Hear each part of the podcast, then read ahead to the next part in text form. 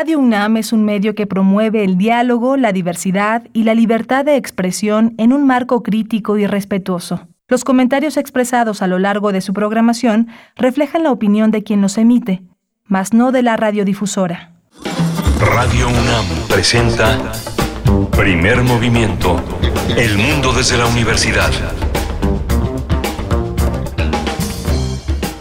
Muy buenos días, buenos días, bienvenidos, bienvenidas a Primer Movimiento en esta edición de martes 24 de agosto del año 2021. Son las 7 con 4 minutos, hora del centro del país. Saludamos y nos enlazamos en esta hora con la radio Universidad de Chihuahua. Saludos por allá.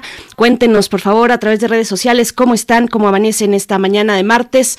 Saludamos en el 105.3, el 106.9 y el 105.7, estas tres frecuencias que nos permiten pues llegar hasta este bello estado de Chihuahua. Igualmente, por supuesto, transmitimos en vivo en el 96.1 de la frecuencia modulada para el Valle de México, en el 860 de AM y en www.radio.unam.mx. Les saludo, Berenice Camacho, aquí al habla en los micrófonos. Hoy que estaremos, eh, bueno, pues no estará mi compañero Miguel Ángel Quemain, él se está tomando unas vacaciones durante esta, durante toda la semana, así es que, bueno, estamos el resto del equipo ya eh, listos, listas en sus puestos allá en cabina en la Colonia del Valle, Ciudad de México. Se encuentra Frida Saldívar en la producción ejecutiva. Saludos, Frida. Socorro Montes también, dos guerreras allá en la cabina. Socorro Montes en los controles técnicos. Y esta mañana que tenemos, bueno, pues distintos contenidos muy variados. Les comento, estaremos eh, iniciando la transmisión hablando de la glosofobia. Ustedes saben qué es la glosofobia, este miedo a hablar en público cómo se traduce en distintas etapas de la vida, particularmente en los niños y las niñas. Es, eh, digamos, el enfoque que vamos a tener esta mañana eh, a través de el doblaje infantil para eliminar precisamente la glosofobia, el miedo a hablar en público. Y nos va a acompañar para este propósito Elsa Cobian. Ella es actriz de doblaje, directora de la Escuela de Doblaje y Traducción Tony Rodríguez. En unos momentos más. Estará por acá con nosotros en esta mañana. Y también tendremos, como cada 15 días en martes, la participación de Federico Navarrete, que bueno, ha estado en muchos espacios, por supuesto, como era obligado ante este eh, em, conmemoración de los 500 años de la llamada conquista eh, de pues esta guerra entre los pueblos mesoamericanos y los expedicionarios españoles. Vamos a estar conversando sobre una visión distinta, reciente, el nacionalismo y conquista en el año 2021. Es la propuesta de Federico Navarrete para esta mañana. Él es historiador, antropólogo e investigador del Instituto de Investigaciones Históricas de la UNAM, que por cierto, hacia el cierre de esta emisión también tendremos eh, pues eh, estaremos hablando sobre lo que prepara el Instituto de Investigaciones Históricas con respecto a este eh, a esta conmemoración. Ya les eh, iré comentando de qué se trata. hacia la segunda hora, donde también nos enlazamos con la radio Nicolaita, estaremos conversando sobre la campaña Contrato Digno para las trabajadoras del hogar en México. Vamos a estar conversando al respecto de esta campaña con Valeria Uribe. Ella es directora de la Fundación Panamericana para el Desarrollo México. Así es que bueno, un tema fundamental y sobre todo en estos momentos donde la adversidad económica que nos ha traído la pandemia pues se hace cada día más vigente. Para nuestra nota nacional eh, damos paso a través de dos estados de la República principalmente afectados por el huracán Grace, Puebla y Veracruz. Eh, tras el paso de Grace es el tema para la nota nacional que abordaremos con dos periodistas. Aranzazú Ayala, reportera del portal Lado B en Puebla, nos comentará cuáles son las afectaciones, lamentables pérdidas de vidas humanas también que ha dejado este fenómeno natural Grace.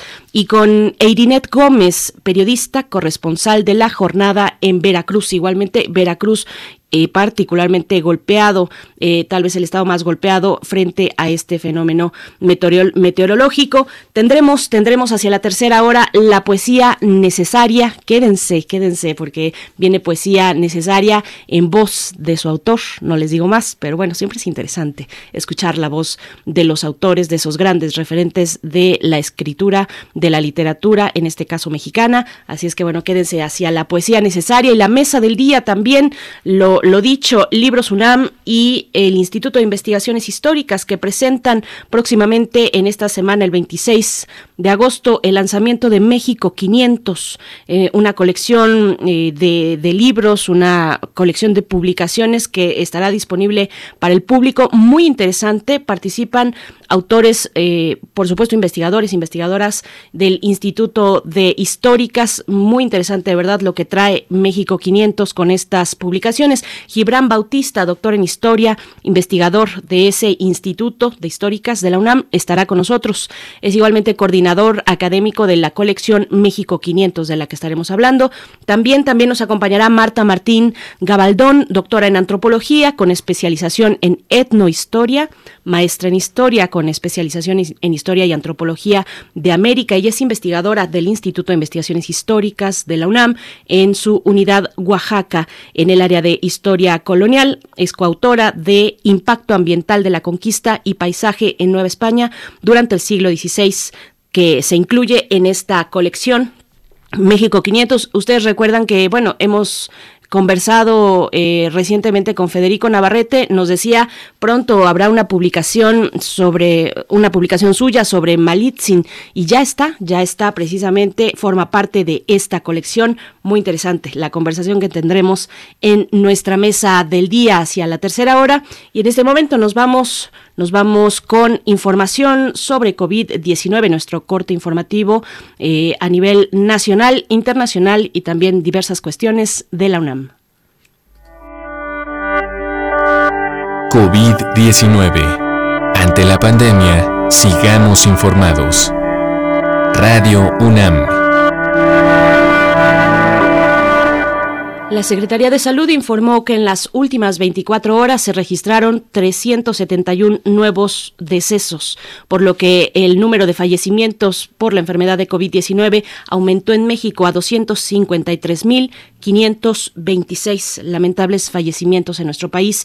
De acuerdo con el informe técnico ofrecido ayer por las autoridades sanitarias, en ese mismo periodo se registraron 6.543 nuevos contagios, por lo que los casos confirmados acumulados aumentaron a 3.231.616, mientras que las dosis de las diferentes vacunas aplicadas contra esta enfermedad suman 880, perdón, 80 millones 683.665. Los casos activos estimados a nivel nacional por la Secretaría de Salud son 126.000 739 casos activos. En información internacional, la Administración, una buena noticia, la Administración de Alimentos y Fármacos de Estados Unidos, la FDA, conocida así por sus siglas en inglés, concedió el día de ayer su aprobación total a la vacuna contra COVID-19 de la firma Pfizer BioNTech.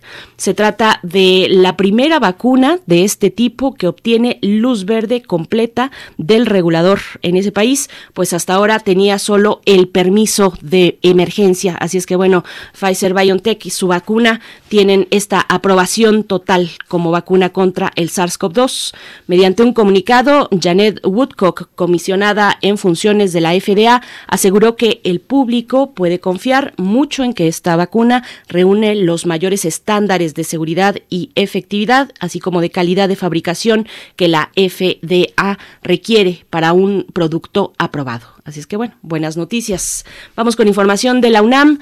Al inaugurar la octava edición del Foro 2020 de Fundación UNAM, titulado La nueva realidad tras la pandemia, retos y perspectivas, el rector Enrique Graue afirmó que la pandemia por la COVID-19 ha sido un periodo trágico en muchos sentidos, pero también ha abierto oportunidades para revisar y analizar críticamente nuestros quehaceres individuales y colectivos.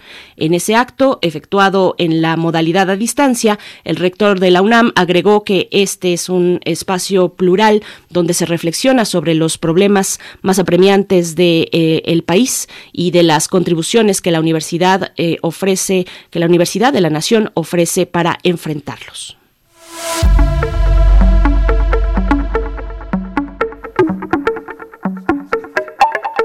Recomendaciones culturales para esta mañana de martes, para este día martes, en el marco de la quinta edición de FemLab 05. Hablamos ayer extensamente eh, con él, eh, con acerca de este, pues de este festival con la directora de Casa del Lago. Estoy, pues el día de hoy, el día de hoy martes 24 de agosto, Lena Ortega entrevistará a Adel Nal para conocer sus prácticas artísticas, procesos creativos y todas sus referencias que han nutrido su prolífica carrera. Ella es parte, pues, de las eh, especialistas, de las artistas en arte sonoro que se presentan eh, en el FemLab por parte pues de lo que tiene que ver con Europa. Recuerden que FemLab pues es este eh, mm, pues esta serie de conciertos, estos eventos que enlazan a mujeres creadoras de arte sonoro entre México y Europa. Así es que bueno, no se pierdan el día de hoy, martes 24 de agosto, esta entrevista con Adelnal que tendrá una transmisión en vivo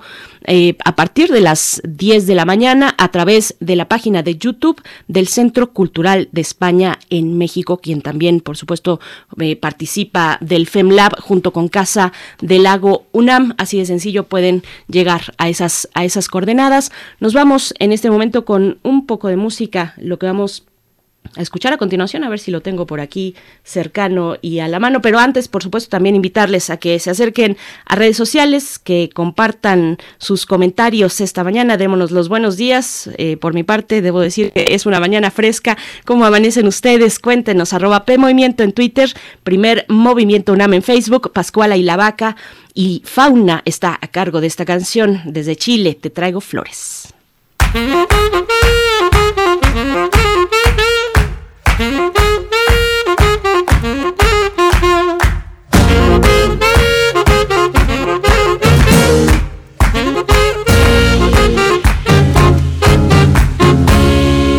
Flores en la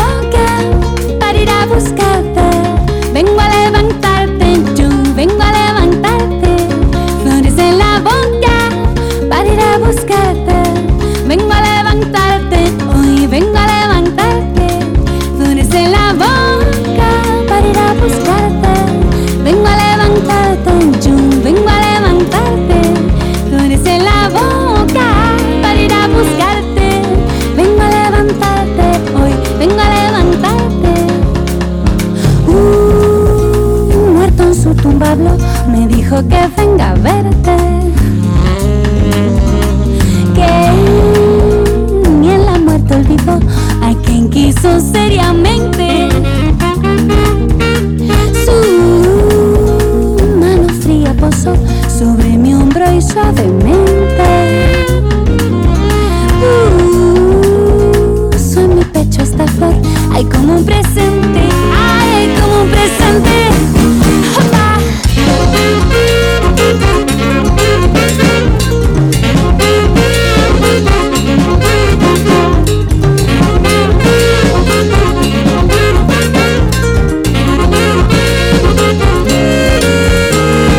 Un borrachito pasó y me envalentó no para verte. Dijo que es santo el amor, que un borracho nunca miente.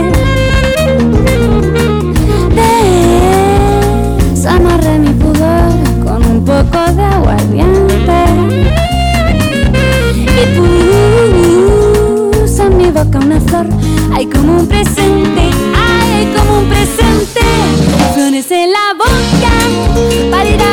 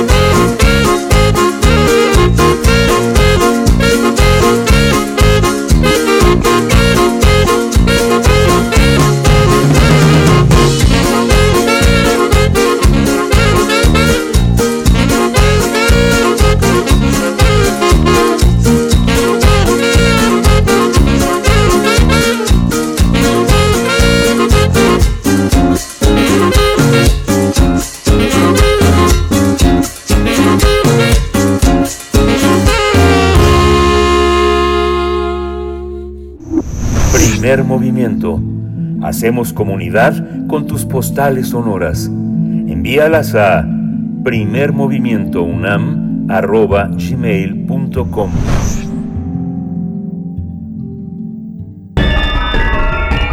¿Verdad o mito?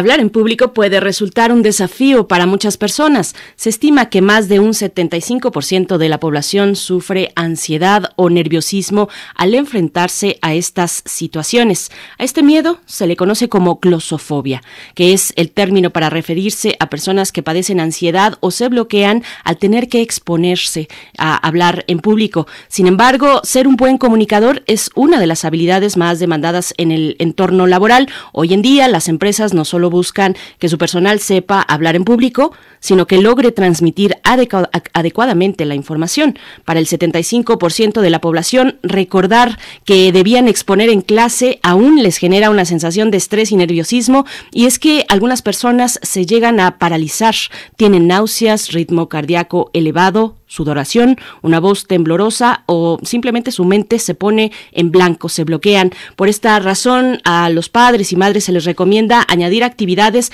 que fortalezcan la confianza en sus hijos. Una buena opción, para esto es el doblaje infantil porque ayuda a entrenar la voz. El Sacobian, actriz y directora de doblaje, nos ayuda en esta labor al contar con una amplia trayectoria, al dar voz a diversos personajes como Oliver Atom de Supercampeones, Brenda de Beverly Hills 90210, Rarity de My Little Pony, Princesa Clara de La Casa de los Dibujos y Megan de Drake and Joss, a Joss, entre otros. Así es que bueno, vamos a conversar con ella acerca de la glosofobia, el doblaje doblaje infantil como método contra el miedo a hablar en público. Elsa Cobian, gracias, gracias por estar aquí. Bueno, te presento una vez más formalmente actriz de doblaje y directora de la Escuela de Doblaje y Locución Tony Rodríguez. Bienvenida, Elsa Cobian. Buenos días y bienvenida a Primer Movimiento. ¿Cómo estás? Muy buenos días, Berenice. ¿Cómo estás? Pues yo muy contenta de estar aquí en tu espacio para compartir con tu audiencia, pues sí, esta labor que estamos haciendo una labor muy muy interesante muy interesante que seguro eh, les ha llenado a ustedes de eh, pues de anécdotas cotidianas con el trato hacia los pequeños. Te pregunto y te pediría primero dar una eh, introducción sobre qué es digamos un panorama amplio sobre qué es la glosofobia cómo afecta a nuestra vida cotidiana y, y cómo se presenta en los más pequeños en los niños y las niñas. La glosofobia bueno pues es miedo a hablar en público. Y y bien lo, decías en tu introducción, eso le genera a las personas ansiedad, eh, parálisis incluso, el, tener la mente en blanco y ya no poder hilar tus ideas. Eso es algo muy común. Eh, y bueno, aunque en la escuela no tengamos como objetivo el que se te quite la glosofobia, la formación que tenemos, la formación que tienen los chicos al entrenar su voz en las clases de voz y dicción, que eso eh, es muy profundo porque trabajar con tu voz implica el descubrir en ti ciertos bloqueos que de manera emocional hemos generado por pues por nuestra educación, por pues lo que implica vivir la vida y que de repente pues hay eventos que tal vez te marcan y que los vas guardando en tu cuerpo.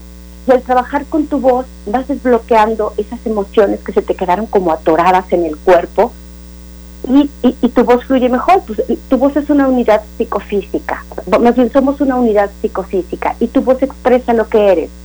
Entonces es muy importante conocer tu voz, aprender a manejarla, eh, a desarrollar su potencial.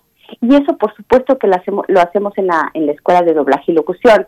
Eh, al, al hacer doblaje, también aprendes a ver al personaje, de una manera muy profunda, porque para interpretarlo necesitas conectarte con él. Y para conectarte con él tienes que estar conectado contigo mismo, con tus emociones. Y son cosas que te van haciendo como como como madurar como ser humano. Porque sí, eh, hemos notado que nuestros niños empiezan algunos muy tímidos eh, y, y después se vuelven más desenvueltos, adquieren herramientas para sentirse con más confianza en ellos mismos, eh, y lo reflejan al exponer en clase con más seguridad, eh, leen mejor en público, no se inhiben tanto y, y finalmente cuando los papás nos dicen, bueno, ¿y este curso va a ayudar a que mi hijo no se ponga nervioso cuando va a hablar en público? Yo siempre les digo, no, no es el objetivo el que no se ponga nervioso, porque los nervios siempre van a estar ahí. Y eso que te lo diga cualquier actor connotado consumado cada vez que se sube al escenario, ¿no? O cada vez que tiene que actuar. Pero no se te van a quitar los nervios, pero vas a tener tantas herramientas internas tan arraigadas en ti que los nervios no van a ser un obstáculo, van a ser más bien como un aliciente, van a ser como, como, como un combustible, no van a ser una, un motivo de parálisis o de, o de un obstáculo para que no puedas expresarte, al contrario. Entonces es un fenómeno muy bonito y muy interesante lo que vemos en los niños, cómo van madurando, cómo van creciendo, cómo se van desenvolviendo. Y, bueno, ya lo que lo que has dicho, pero hay que dejarlo, hay que reiterarlo. Tú como profesional de la voz lo sabes y nos puedes decir que que, que eh, pues se sienten, siempre se van a sentir esas emociones, esas mariposas en el estómago, algunos nervios. No podemos y creo tampoco es deseable eliminar esas emociones que nos genera el hablar frente a un auditorio, frente al público. Igualmente acá de este lado en radio, a pesar de que no tenemos enfrente a la audiencia, sabemos que ahí están, nos acompañamos, pero también siempre hay una emoción, una emoción detrás. ¿Cómo se trabaja con esas emociones cuando se trata de instruir, digamos, más formalmente? A los pequeños, a los niños, a las niñas, que, que además están en una edad en la que van incorporando habilidades de comunicación y de habla en ese momento en el que se expresan ya fuera del ámbito más cercano doméstico y que empiezan a salir, ya sea a la escuela, que tienen pues más antes, antes cuando se podía, más eh, reuniones con sus eh, amigos pequeños eh, y pequeñas, los cumpleaños, en fin, van ampliando su espectro social y adoptando pues habilidades de comunicación. ¿Cómo es esta instrucción para los más pequeños? ¿Cómo se empieza cuando tienes tal vez un chiquito que eh, pues eh, tiene alguna complicación, alguna dificultad de expresarse eh, pues más tal vez más acentuada de lo de lo que otros niños lo presentan? Claro, se va dando en el proceso mismo del trabajo de, de las clases. las maestras tenemos en la primera etapa de la formación dos maestras que son fundamentales, que son Berta Vega, eh, que es la maestra de teatro, y Alejandra Díaz, que es la maestra de voz y dicción. Entonces, en esta primera etapa de, la formación, son ellas las que tratan con los niños. Entonces, em, eh, la maestra Ale les pone ejercicios, eh, lo, mueven su cuerpo, o sea, para trabajar con tu voz tienes que mover tu cuerpo, o sea, tú no puedes trabajar con tu voz aquí sentadito y y sin moverte, no, no, no hay manera. Entonces los niños empiezan a, moverse, empiezan a trabajar con su voz, con los diferentes ejercicios que les pone la maestra, y eso pues va conectando, ¿no? Va conectando poco a poco eh, la relación que, que existe y que no debe separarse jamás, que es la de tu voz, con tu cuerpo, con tu cuerpo emocional. Y este, y van trabajando, ¿no? Y tienen un, un proceso eh, pues grandecito, son, son 12 sesiones con, con la maestra Ale y también con la maestra Berta. Y la maestra Berta los va llevando a que, por ejemplo, a que puedan improvisar, ¿no? A que ellos puedan em, imaginar una situación, un personaje e improvisar, irse también moviendo desde, desde el cuerpo, eh, ir imaginando las situaciones, las emociones que se van despertando en el personaje que ellos han creado. Y todo eso hace que vayan adquiriendo más conciencia de ellos mismos, eh, más conciencia de las emociones que pueden expresar. Y ese y bueno cuando al terminar el módulo de actuación y voz y dicción ellos presentan un trabajo final. Es un playback no en el que ellos tienen que hacer pues toda una presentación con el vestuario, con cosas elementales, no, no, no, no se tiene que elaborar muchísimo ni gastar dinero para eso, pero con lo que tienen en su casa, ellos hacen eh, su escenario, hacen su personaje, su vestuario, y tú ves cómo empezaron y cómo terminaron en ese primer módulo, y de verdad te sorprende. Te sorprendes, uno, lo creativos que pueden ser. Todos los seres humanos somos creativos, el chiste es que se nos dé las condiciones para que eso se pueda dar, para que esa creatividad florezca. Y tú ves, ¿no? Cómo, cómo empezaron, quizá más inhibidos, quizá con muchas eh, dificultades como para expresar con su cuerpo y cuando terminan, eh, pues los ves, ¿no? Haciendo cosas que no te imaginabas. Y luego vienen a la clase de, locución comercial eh, con la maestra Olivia Mercenario, en el caso de los niños. Y, bueno, también es maravilloso, ¿no? Cómo aprenden a, a, trabajar con, con, su voz de, otra manera, porque la locución comercial eh, también implica que puedas expresar muchísimas cosas en breve, en breve, en, un breve tiempo, en, segundos a veces, ¿no? Que puedas cambiar de intenciones eh, en una frase tres veces o cuatro veces. Y el, el, trabajar con eso también le da a los niños una, pues, un manejo de, de, su, de su forma de expresión increíble. Y luego ya viene el doblaje. El doblaje que requiere que todo eso que aprendieron antes eh, se ponga en, eh, ahora sí que en la misma canasta, ¿no? Todas las habilidades que ya desarrollaron, pues las tienen que poner al servicio del personaje que van a doblar en pantalla. Claro, finalmente es actuar con la voz, es trabajar con la voz, sí, pero también eh, aplica o, se amplía hacia un proceso de personificación, de dramatización. ¿Cómo es esta cuestión? ¿Por qué incorporar al cuerpo cuando se está trabajando con la voz? porque no puedes separar tu voz de tu cuerpo y porque no solo actúas y no solo doblas, no haces doblaje con tu voz. Todo tu cuerpo está involucrado y podrás decir, pero ¿cómo? ¿Cómo que todo tu cuerpo está involucrado si solamente se, se registra tu voz en el micrófono? Pues sí, es lo que se registra, aparentemente. Sin embargo, para tú interpretar un personaje, debes tener todo eso que te acabo de comentar, ¿no? Todas esas conexiones, el, el que tú puedas em, interpretar, ¿no? Un personaje con tu voz implica que tu cuerpo emocional está involucrado, que sabes expresar emociones y las emociones las manejas desde el cuerpo. No hay manera de que, de que las manejes si no está tu cuerpo involucrado. Entonces, aunque estuvieras sentado, así no importa, si tienes ya esas herramientas em, eh, de, de, descubrir las emociones, los puntos de energía que están en tu cuerpo, para activarlas en el momento que lo necesitas, lo, lo vas a hacer. Por eso no podemos separar nuestra voz de nuestro cuerpo y de nuestro cuerpo físico y, emocional, ¿no? y, eh, o sea, somos una unidad y así se trabaja con la voz. Por supuesto. Con todo lo que somos. Claro, aún estando sentado, a uno le dicen, bueno, a ver, eh, hay que trabajar con el diafragma, hay que proyectar la voz desde distintos puntos del rostro, por ejemplo. ¿Cuáles son estas técnicas que nos puedes compartir tal vez ahorita, mm, alguna brevemente para, para la audiencia, para que nos demos cuenta un poquito de, la dimensión que significa este trabajo de la voz, El Sacobian? Sí, eh, bueno, lo que tú acabas de comentar es muy importante y es fundamental, la respiración desde ahí está todo. Eh, parece que, que es como muy obvio, ¿no? Ay, ¿cómo que una clase de respiración?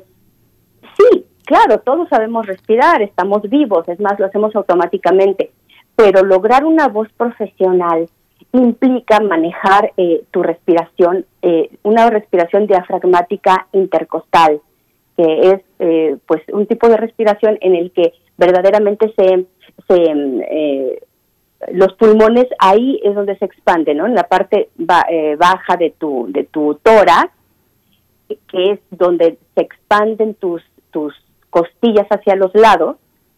Esa es la respiración intercostal. Ahí es donde tus pulmones adquieren la mayor capacidad de, tener aire. Y obviamente el, el diafragma está debajo, se contrae para sacar el aire, se relaja y es ese tipo de respiración la que debes tener perfectamente bien integrada a ti para poder emitir la voz de una manera saludable, para tener capacidad de aire para decir frases largas, para porque bueno, cuando estás actuando eh, en doblaje, en teatro, en donde sea, eh, la capacidad respiratoria debe ser muy especial, como dices tú, para proyectar la voz para tener eh, ese alcance que necesitas. Eh, entonces todo viene desde ahí, desde la respiración. Y eso lo ven en la clase de voz y dicción, desde temprano. Eh, y de ahí, bueno, pues eh, implica también usar tus resonadores, que son todas esas partes de tu cuerpo donde la voz se amplifica. Y aprendiendo a usar tus resonadores, aprendes, por ejemplo, a caracterizar tu voz, ¿no? Por ejemplo, si la ubicas en la nariz, entonces la voz te puede salir así y te puede servir para muchísimos personajes. O a lo mejor puedes lograr una voz un poco más brillante con la voz de cabeza, o a lo mejor puedes lograr una voz más robusta, eh, de otro tipo, con la voz de pecho. Y así o te vas a la voz de mandíbula y la voz de mandíbula te puede dar otras posibilidades. Y todo eso son usos de resonadores. Por supuesto. Y eso, eh, en el doblaje es, es fundamental aprender a caracterizar. Ay, no, yo tengo que confesar que esa respiración diafragmática me ha costado, me ha costado mucho y, admiro mucho de, verdad el trabajo de locución que, hace el gremio, el gremio al que perteneces, eh, Elsa Cobian. Cuéntanos un poco de la locución comercial. Eh, llama la atención, por supuesto, esta, esta cuestión que ya es, supongo yo, o te pregunto, no necesariamente todos los pequeños y las pequeñas que asistan a esta instrucción eh, a, la escuela, pues tendrán, llegarán hasta ese punto. ¿Cómo ¿Cómo, está esa cuestión? Eh, es parte del curso básico que damos de siete meses. Ellos llevan locución comercial. Y bueno, el objetivo es que sí, puedan al, terminar, puedan iniciar, eh, iniciarse profesionalmente tanto en doblaje como en locución comercial. Eh, ¿Por qué? Porque estos mundos están muy interrelacionados. La locución comercial tiene muchas, muchas muy amplia gama de, posibilidades para desarrollarte profesionalmente eh, y el, este mundo ¿no? el del doblaje y de la locución eh, digamos que forman eh, un concepto que se ha manejado más en los últimos tiempos y es que te, que te conviertas en un artista de la voz completo, que no solamente hagas doblaje, que no solamente hagas locución, sino que hagas muchas otras cosas. Eso implica desarrollar muchas, muchas habilidades. Por ejemplo, en la, en la escuela también damos eh, como especializaciones después del curso básico de doblaje de videojuegos. ¿Por qué? Pues porque somos los mismos actores de doblaje los, y los locutores comerciales los que hacemos esa, esa, esa labor, pero la técnica es distinta. Entonces, para que aprendan a hacer eh, doblaje de videojuegos, hay una especialización para que aprendan la técnica. Lo mismo para hacer doblaje de canciones. ¿Por qué? Porque a veces tu personaje eh, tiene que cantar, a lo mejor no una canción muy, muy elaborada y muy, muy este, demandante a nivel técnico, pero, pero tiene que entonar algo. Y, y es muy bonito ver cómo a los niños se les quita el miedo, ¿no? Que dicen, ay, no, yo no canto, no, a mí, no, no, no, para nada. Y de repente empiezan y se dan cuenta de que pueden. Igual, te digo, no, no, no para que desarrollen una voz, este, súper, súper, súper, súper, este, ya educadísima, porque el curso es relativamente breve, pero al menos para que se les quite el miedo. Y claro, aquellos que tienen facilidad desarrollan, eh, bueno, yo tengo un caso de un chiquito que su mamá lo metió en la clase de doblaje de canciones casi, casi que por, por los, los pantalones de la mamá, porque dice no quería, pero Dice, nada más tomó la primera clase y empezó a cantar en el baño, en la sala, el comedor, cuando se vestía, cuando se acostaba, cuando, en todos lados empezó a cantar. Y ahora ya está haciendo personajes que cantan. Por supuesto.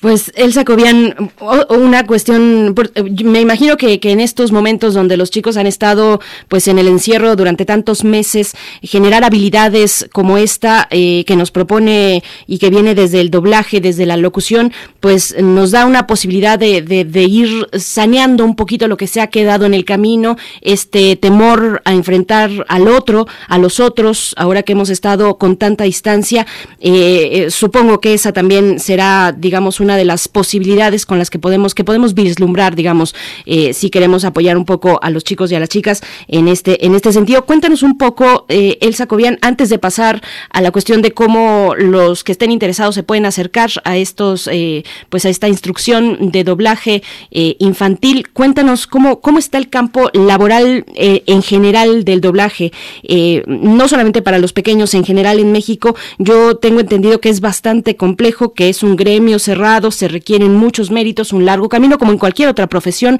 pues que de pronto se puede desestimar, se puede pensar que cualquiera puede ponerse sin ninguna o con muy breve preparación frente a un micrófono y ejercer pues este tipo de profesión, pero cuéntanos un poco cómo está el campo laboral eh, en el caso de México, donde también eh, pues eh, la interconectividad, la posibilidad de acceder a distintas plataformas, de tener muchos contenidos, pues nos hacen, también nos obligan a que esos contenidos puedan ser traducidos a los distintos idiomas. Cuéntanos un poco de esta cuestión, Elsa, por favor.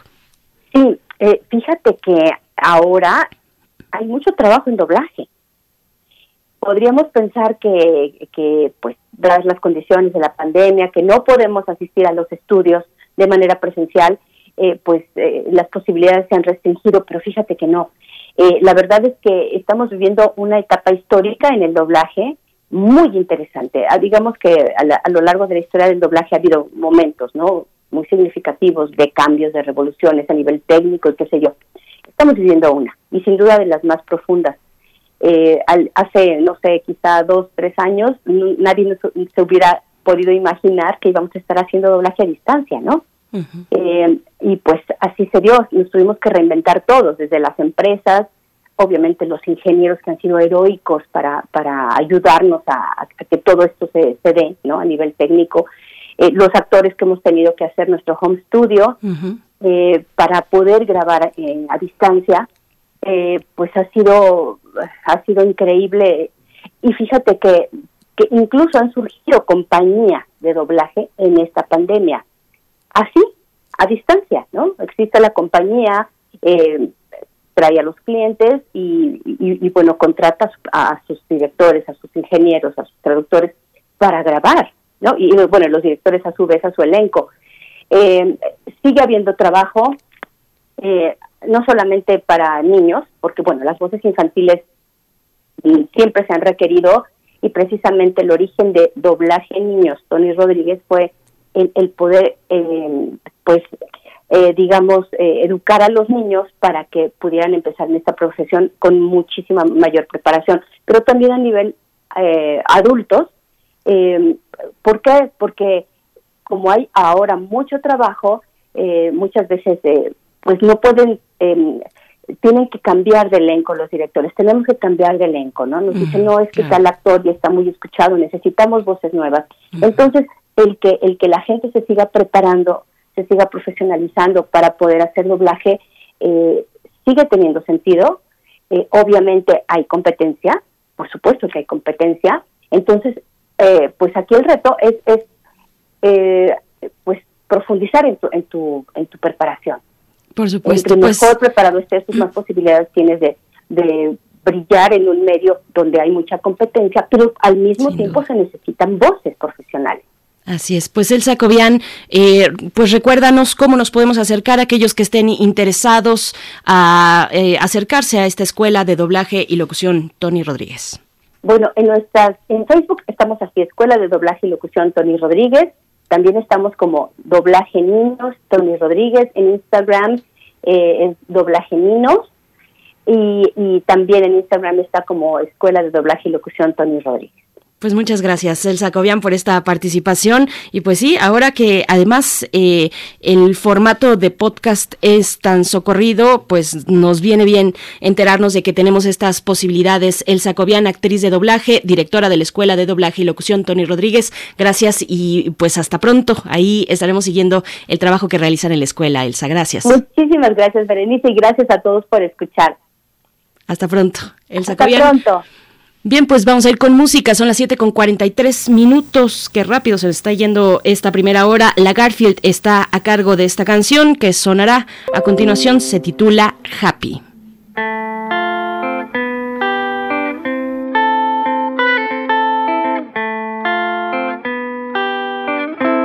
J'ai parcouru les nuits toute ma vie j'ai jamais pu revoir des yeux comme ça. Je t'ai trouvé une seule nuit par hasard dans cette ville et j'ai jamais pu revoir des yeux comme ça. That cannot be your face, that's a stranger I'm facing. That cannot be your face, that's a stranger I'm facing. Well, could it be your face that my memories are erasing? That cannot be your face, that's a stranger I'm facing. I gave my heart to you, tried to make my life happy. I gave my heart to you, tried to make my life happy. I don't see how you could throw away all you got from me. Gave my heart to you, tried to make my life happy. Happy,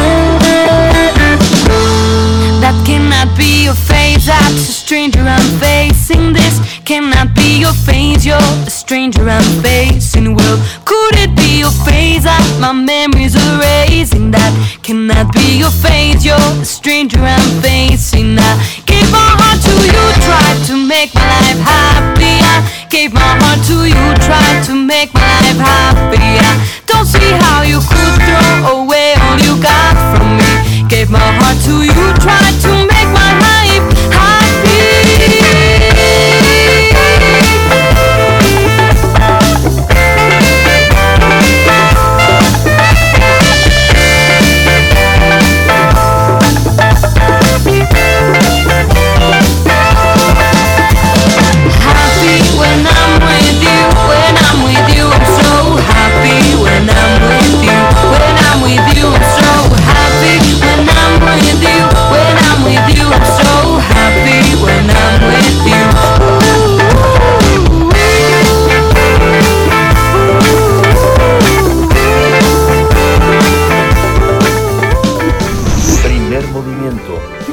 Hacemos comunidad en la sana distancia. Nos encontramos ya con Federico Navarrete, historiador, antropólogo, investigador del Instituto de Investigaciones Históricas de la UNAM, escritor y bueno, colaborador aquí en Primer Movimiento con otras historias de la conquista, que bueno, te hemos visto Federico Navarrete por un montón de lugares y qué afortunado que así que así sea, porque creo que eres de los especialistas que han ampliado este diálogo que hemos tenido por el- la conmemoración de los hechos ocurridos entre 1519 y 1521, eh, conocidos como la conquista o el proceso de conquista. Creo que eres de esos perfiles que han aceitado el diálogo, que lo han llevado a otros lugares, a otras esferas. Así es que bueno, nos da mucho gusto que estés una vez más con nosotros. Federico Navarrete, buenos días. Hola Berenice, buenos días, es un gusto estar contigo y este y pues este realmente debo agradecer que a lo largo de los últimos dos años eh, tanto tú como Miguel Ángel pues me han dado este espacio eh, cada dos semanas eh, de otras historias de la conquista que ha sido una excelente plataforma para justamente para plantear algunas de mis nuevas ideas, para participar en los debates. Y pues sí, afortunadamente creo que el debate de las últimas semanas ha sido muy eh, muy activo. Ha habido todo tipo de voces, aunque hay también quienes niegan que haya, que haya habido debate, que es muy peculiar, pero en general creo que ha habido muchas voces diferentes y creo que la UNAM ha jugado un papel muy importante, ¿no? Porque ha creado un espacio de debate intelectual, ha creado un debate, un espacio de presentación de las investigaciones más recientes, del conocimiento histórico y antropológico de vanguardia, que eh, creo que contribuye, y ese fue nuestro objetivo desde el principio de Conoce y Conquista, contribuye a, a, pues, a elevar la calidad del debate, a que haya información fidedigna, a, a discutir interpretaciones, a discutir posturas políticas y no tener que detenernos a veces en el estéril debate contra los fake news y las este, y las informaciones manipuladas que aquejan tantas de nuestras discusiones públicas eh, eh, en la actualidad.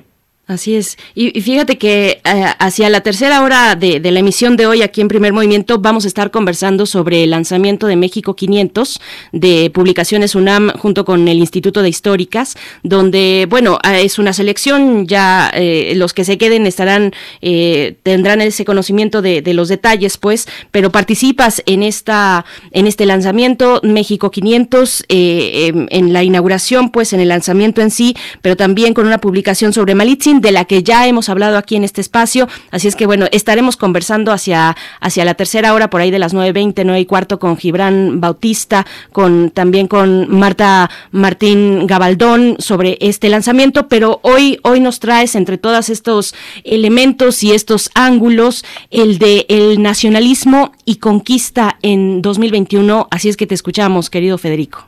Pues sí, mira, esta es una reflexión que me ha surgido por el debate que se ha armado en los últimos días, a partir del discurso de, Andrés Manuel López Obrador, del presidente, el 13 de agosto en el Zócalo, eh, en este discurso López Obrador presentó lo que a mi juicio me parece una visión nacionalista de la conquista. La planteó en términos de españoles contra mexicas o mexicanos, eh, de alguna manera retomando esta dicotomía eh, que, que, se ha construido en los últimos 100 años y que es constitutiva justamente de la visión nacionalista de la conquista y que, pues, a mi juicio es errónea porque no toma en cuenta suficientemente la participación de los indígenas conquistadores y la naturaleza más compleja del régimen colonial. Pero bueno, de todas maneras, pues por su postura política y por su propia, pues por su propio discurso nacionalista, eh, López Obrador retomó esta, esta postura tradicional que, que, insisto, ha sido muy criticada por los historiadores, para hablar de la conquista en términos nacionales, como el enfrentamiento entre españoles, y mexicanos, habló de la conquista española como un gran fracaso, eh, este, refiriéndose sobre todo a sus efectos, ¿no? al colapso demográfico, a la destrucción de buena parte de las estructuras eh, estatales y sociales indígenas, al impacto de la, de la cristianización forzosa y violenta del siglo XVI. Y esa perspectiva me pareció interesante porque nunca, yo nunca había oído hablar, el, nunca había escuchado el término fracaso para hablar de este evento, que generalmente suele hablar en todo caso de genocidio de otros términos, pero otra vez, en términos de un discurso nacional, hace lógica porque pues más bien está lo que pareciera estar diciendo López Obrador en, una alusión muy presentista, también muy relacionada al siglo XXI, es que los españoles no fueron una opción de progreso que no trajeron progreso al país. Entonces, bueno, esta es una postura claramente política que obedece a, a, la, al posicionamiento político del gobierno, pero López Obrador también estableció, eh, interpeló directamente a un historiador argentino, bueno, no es un historiador, a un escritor argentino, eh, Marcelo Gullo, al que presentó como el paladín de las posiciones hispanistas a las que se contraponía.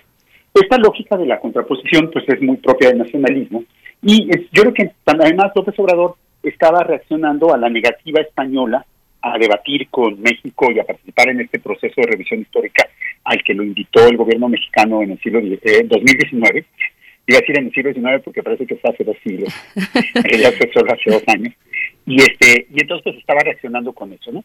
Y entonces eligió eh, pues polemizar con este personaje Gullo argentino y ahora pues este personaje Gullo se ha lanzado, ha aprovechado la oportunidad como buen oportunista que él y se ha lanzado a, a querer debatir con López Obrador.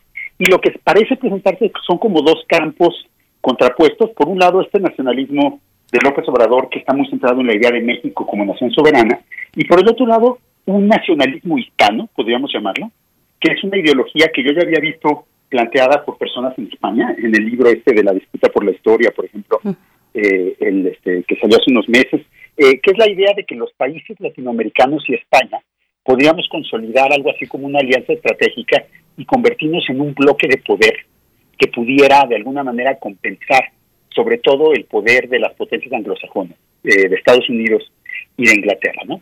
Eh, entonces, este Marcelo Gullo es, es un, él es un ideólogo militar del ejército argentino. No hay que olvidar que el ejército argentino es el mismo que masacró a decenas de miles de ciudadanos argentinos hace 50 años. Entonces, pues eso nos habla de la posición política de este personaje. Es claramente un personaje que viene de la derecha militarista y su ideología hispanista es presentada como una defensa contra este imperialismo yanqui y como la posibilidad de una especie de coalición iberoamericana. Y lo que es, digo, a mí lo que me parece más, más peligroso sus argumentos es que, por otro lado, considera que todos los movimientos indígenas de América Latina son en realidad cabezas de lanza del imperialismo inglés y llega a afirmar que los mapuches, que son con mucho, que tienen con mucho el movimiento étnico más poderoso de América Latina, están financiados por los ingleses. Este es el tipo de, de, teoría de conspiración fascista que, por ejemplo, en los años este, eh, los años 90, en los años 80, 70, 80 y 90 del siglo XX hablaba de cómo el oro de Moscú financiaba a los guerrilleros latinoamericanos y hablaba de una alianza hemisférica para combatir el comunismo. Ahora esta ideología anticomunista se ha convertido en una ideología antiindigenista y ahora los enemigos ya no son los guerrilleros comunistas, sino los indígenas movilizados.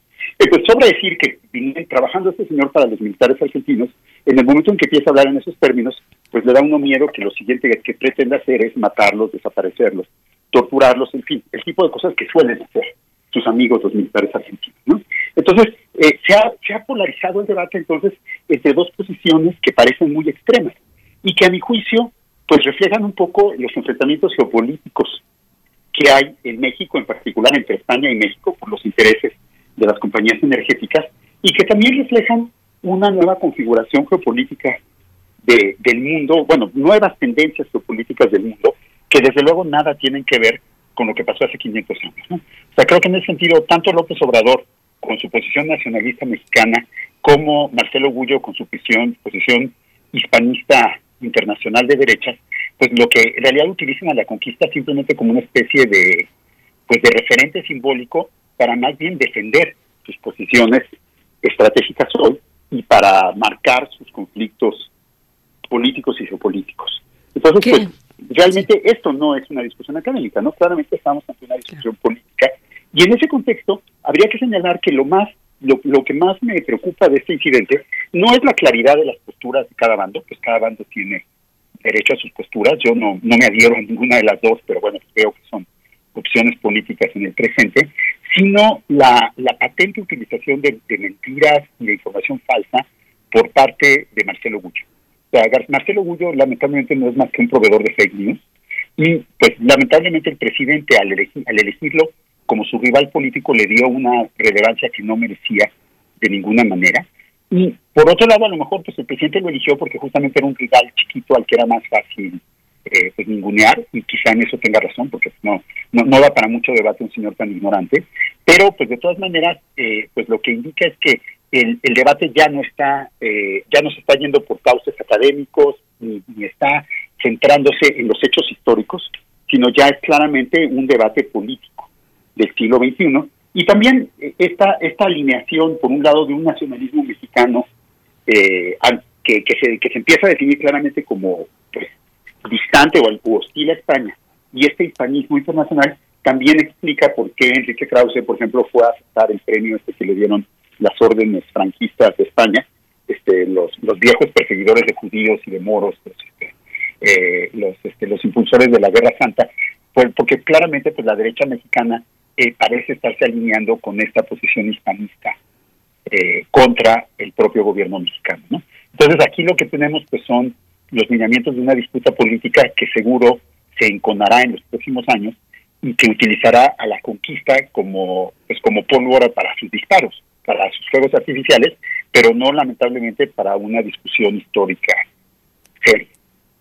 Pues Federico Navarrete, sí, qué, qué, buen ejercicio se dio aquel día, el, el, mismo 13 de agosto, qué buen ejercicio se dio en distintos espacios, por supuesto, eh, los que tenemos acceso a redes sociales, al espacio, al entorno digital, se dio un debate muy interesante en muchos frentes, cada quien le dio el, el enfoque que quiso desde los usos más eh, extremos como los que estás abordando, también está ahí la publicación del partido, bueno, el, el tuit que lanzó el partido Vox de España, eh, yo pensé, por ejemplo, que en el caso de México, eh, eh, Beatriz Gutiérrez Müller, pues tendría una visión tal vez más fresca, más propositiva del proceso.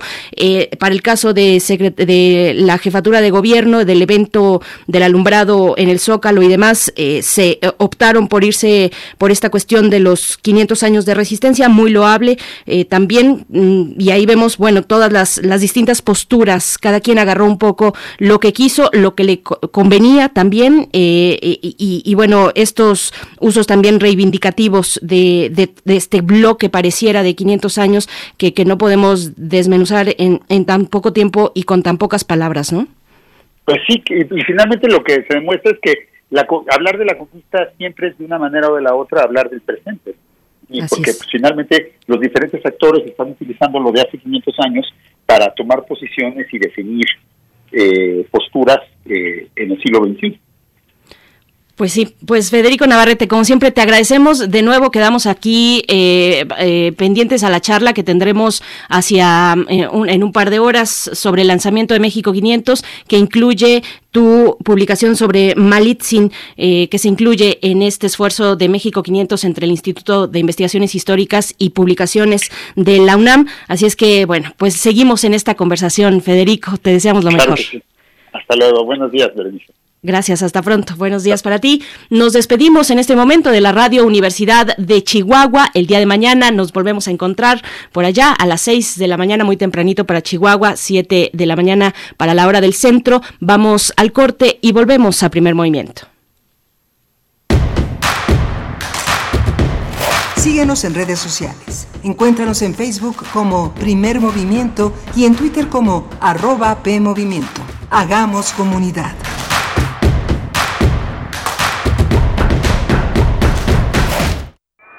Este programa de radio está mutilado. Le faltan partes. Solo al contacto con tu oído, las partes que faltan empiezan a vibrar y toman forma, como los picores fantasmas de un miembro amputado. Una mujer se va extinguiendo mientras deja un testimonio de ausencia. Radiodrama del archivo de la Bienal Internacional de Radio. Sábado 28 de agosto a las 20 horas. Radio UNAM. Experiencia sonora.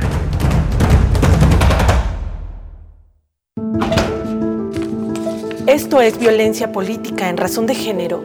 Estás exagerando. Estas cosas pasan desde siempre. ¿Violencia política? No sé. Mejor que te guíen quienes saben. Consulta la guía para la prevención, atención, sanción y reparación integral de la violencia política contra las mujeres en razón de género en igualdad.ine.mx. También puedes escribir a vpgqueja.ine.mx. Contamos todas, contamos todos. INE. La maestra nos dijo que ya empezó la temporada de lluvias y ciclones tropicales y también que pueda haber inundaciones, tormentas y hasta huracanes. Podemos enfrentar riesgos a la infraestructura y a nuestra seguridad. Recuerda tener una mochila de emergencia con tus documentos personales, atender las indicaciones de las autoridades y no cruzar ríos ni cuerpos de agua. Infórmate sobre las condiciones meteorológicas. Con agua y el Servicio Meteorológico Nacional te informan por tu seguridad. Con agua. Gobierno de México. Desde la UNAM te invitamos a crear, por medio del arte, visiones y acciones descolonizadoras, inclusivas y comunitarias. Necesitamos las voces de todos, que sean individuos o colectivos, estudiantes, activistas o artistas, para idear un mundo donde quepan muchos mundos. Revisa la convocatoria completa en revista de la universidad.mx diagonal mapa descolonial.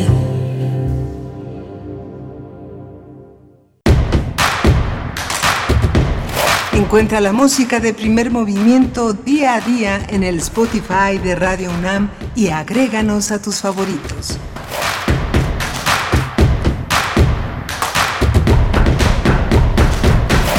Ya estamos de vuelta en esta emisión, martes 24 de agosto de 2021, cuando son las 8 con 3 minutos de la mañana. Es la hora que marca el, la hora en el centro del país. Les damos la bienvenida a esta segunda, este segundo momento, esta segunda hora de primer movimiento. Nos reunimos con la radio Nicolaita en el 104.3 durante esta hora de 8 a 9 de la mañana para seguir haciendo comunidad, comunidad entre radios universitarias. Un saludo a todos los que integran la Universidad Michoacana de San Nicolás de Hidalgo. Saludos a Morelia, a los que nos estén sintonizando en el 104.3, igualmente a quienes estén de manera digital en cualquier lugar del mundo en www.radio.unam.mx o cualquiera de las plataformas que realizan el streaming de esta emisión.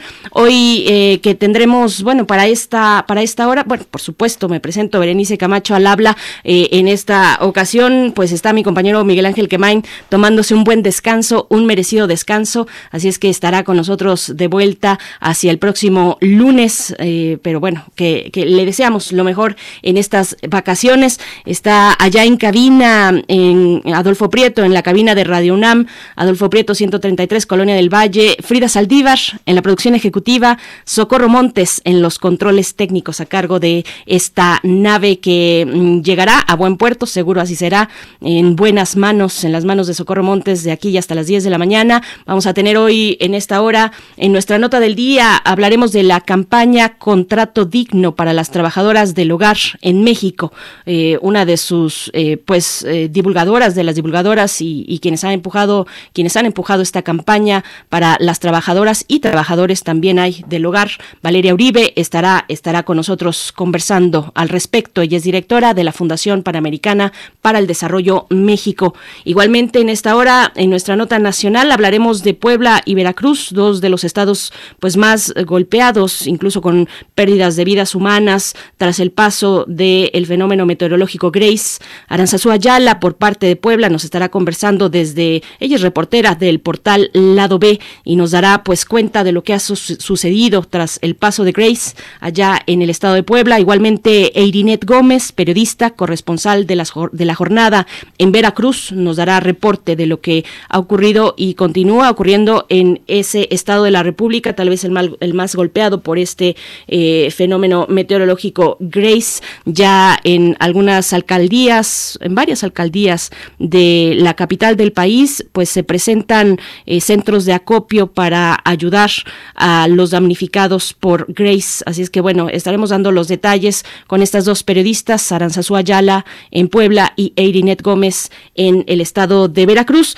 Doy brevemente, en este momento nos, envían varios comentarios y, doy el saludo a quienes están escribiendo en redes sociales. Carmen Valencia nos da los buenos días por acá. Está Refrancito también. Dice, las redes, decía hace 40 minutos, las redes están todavía dormidas. Pues creo que ya van despertando, querido Refrancito. Igual Flechador del Sol, buenos días, estupendo martes, dice. Saludos a Virginia y a todo el equipo a, Virginia. ¿Por qué a Virginia? ¿A Vicky? a Vicky Sánchez. Hoy no está Vicky Sánchez por acá, pero en la tarde en Prisma RU la pueden escuchar de una a tres. Eh, también nos escucha y nos manda eh, un tuit Rosario Durán Martínez nos pone una imagen, la imagen de una artista eh, afgana con, eh, que ha realizado un mural que tiene que ver precisamente con pues la dificultad de las mujeres afganas que están viviendo pues en este momento eh, complejas situaciones, una tragedia lo que está ocurriendo en Afganistán. dice Rosario Durán que nos envía esta fotografía, dice son obras de una artista afgana que se llama Shamsia Hassani. Si las hacemos circular será como dar voz a ella y a todas las mujeres afganas que están viviendo un infierno. Gracias, dice Rosario Durán. Gracias, Rosario, por enviarnos, eh, pues sí, este recordatorio. En la semana estaremos conversando a mayor profundidad sobre lo que ocurre, esta tragedia, estos movimientos trágicos de las eh, de la Alianza Internacional que abandonó, pues, militarmente a un país como Afganistán, dejando incluso a colaboradores, a colaboradores, colaboradores desde hace mucho tiempo eh, alineados, digamos, con esta idea de la democracia occidental eh, y, dejándolos pues a su suerte. Están siendo perseguidos, como sabemos, en ese país. Vamos a tener en la semana más detalles al respecto. Pero bueno, una tragedia lo que ocurre en Afganistán. Daniel Manzano también nos da los buenos días a todo el equipo. Un abrazo especial para la señora Berenjena. Muchas gracias, Daniel. Dice, yo opino que dejemos de llamar a este evento conquista o encuentro de dos mundos. Mejor llamémosle invasión de bárbaros, dice Daniel Manzano, como se daba comúnmente en ese continente. Gracias, Daniel Manzano, por tus comentarios. Nos vamos en este momento, 8 con 8 minutos, con nuestra nota del día. Primer movimiento. Hacemos comunidad en la sana distancia. Nota del día.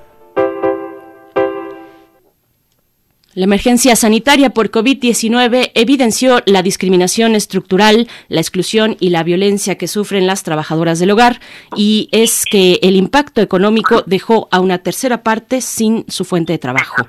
Pese a que la recuperación del mercado laboral ha cobrado mayor dinamismo en lo que va de 2021, estos avances tienen sesgos importantes en materia de género. Antes de la pandemia, en junio de 2019, había 2.283.839 mujeres ocupadas en esa actividad, eh, en el trabajo del hogar. Para junio, un año después, para junio de 2021, esta cifra continúa reducida a un millón 834.039 personas que trabajan en el hogar. De acuerdo con cifras, esto de acuerdo con cifras de la encuesta nacional de ocupación y empleo del INEGI. Esta situación indica que aún se encuentran suspendidos casi 500.000 empleos de trabajadoras del hogar. Esta cifra coincide con la diferencia en el total de mujeres ocupadas, lo que sugiere que tampoco se movieron a algún otro sector o actividad laboral.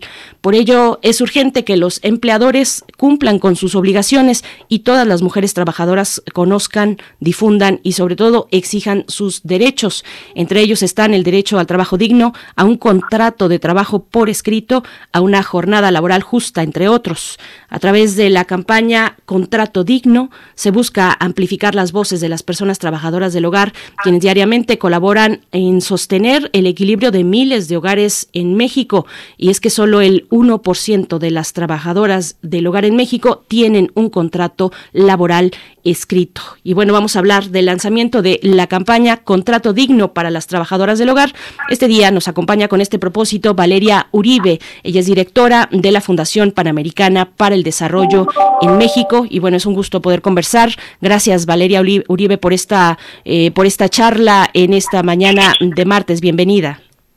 No, muchísimas gracias a ti y a tu amable auditorio.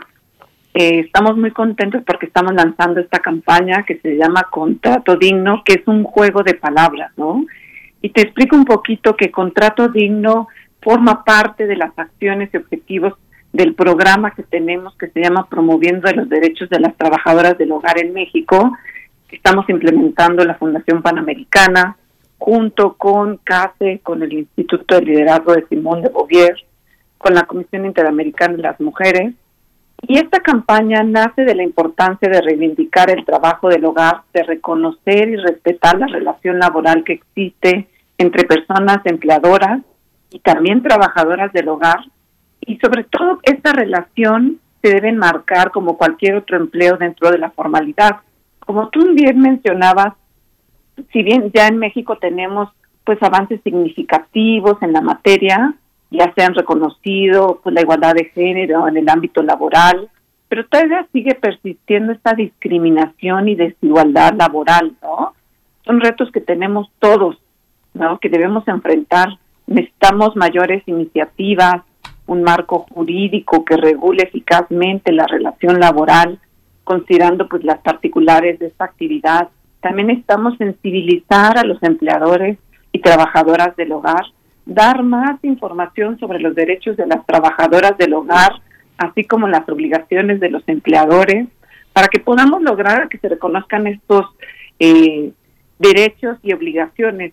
Y por eso, eh, ¿cómo lo podemos hacer? Pues a través de firmando un contrato, que es el primer paso para tener esta relación laboral entre empleadora y empleador mencionabas, tan solo hay un 1% de las personas trabajadoras del hogar que cuentan con un contrato por escrito. Entonces, esto dificulta que ellas tengan el acceso a otros derechos, como son la seguridad social, que es un derecho universal. Entonces, por eso unimos nosotros esfuerzos para sensibilizar y concientizar a todas las personas. En esta campaña tenemos eh, de embajadoras a Marina de Tavira, que pues es una actriz reconocida, que ella pues salió en la película de Roma, y además ella se ha estado sumando con este grupo eh, de trabajadoras del hogar. Ella está apoyando muchísimo a todas las trabajadoras con cursos, actividades, talleres. De igual forma está con nosotros en esta campaña como embajadora a Marta González Calderón, quien ella es eh, la secretaria del Trabajo del Estado de México y ella ha sido pionera en temas de la reforma laboral y también ella está trabajando muy de cerca con nosotros y con otras organizaciones para promover los derechos de las trabajadoras del hogar. También con Ana Vázquez Colmenares, ella es secretaria de la Mujer del Estado de Oaxaca. Ella también ha estado impulsando, capacitando, tiene en su agenda este tema y, y sobre todo ella ha sido clave también en este en esta campaña y en estos temas porque nos ha dado una perspectiva de género y de interculturalidad. Además, como todas sabemos, eh, Oaxaca es uno de los estados expulsores de trabajadoras del hogar. También hemos estado trabajando con Marcelina Bautista, quien lleva 20 años en esta lucha, ¿no? Sin el apoyo de ella, pues esto no sería, todos estos avances que tenemos no serían posibles. Y de igual forma también eh, con AMEXME, que es la Asociación Mexicana de Mujeres Empresarias. Ellas como desde la parte de empleadoras han estado eh, apoyándonos a través de su presidenta Lucero, que nos ha estado brindando todo este apoyo. Además es una persona que tiene 20 años eh, apoyando a sus trabajadoras del hogar con el seguro social. Entonces ella ha brindado la parte de la experiencia, ¿no? cuáles son los beneficios de tener una trabajadora del hogar con el, la seguridad social. Valeria Uribe, bueno, hablas y hablan en esta campaña y lo sabemos, contrato por escrito, eh, tener seguridad social, vaya, son exigencias que, que siguen siendo las mismas, eh, incluso antes que de, que llegara esta pandemia, pero se suman las adversidades con la crisis de COVID. Eh, cuéntanos un poco cómo, eh, cuál es el panorama para las trabajadoras del hogar en México con esta crisis sanitaria. Hablas de Oaxaca, uno de los estados que, que exporta, digamos, o que lleva al resto del país a trabajadoras del hogar. hay una, una noción ahí de migración, de tener que moverse, que desplazarse, pero se hace complicado con lo que ha traído la pandemia. Cuéntanos sobre este aspecto más reciente en el trabajo que se realiza por parte de las trabajadoras del hogar.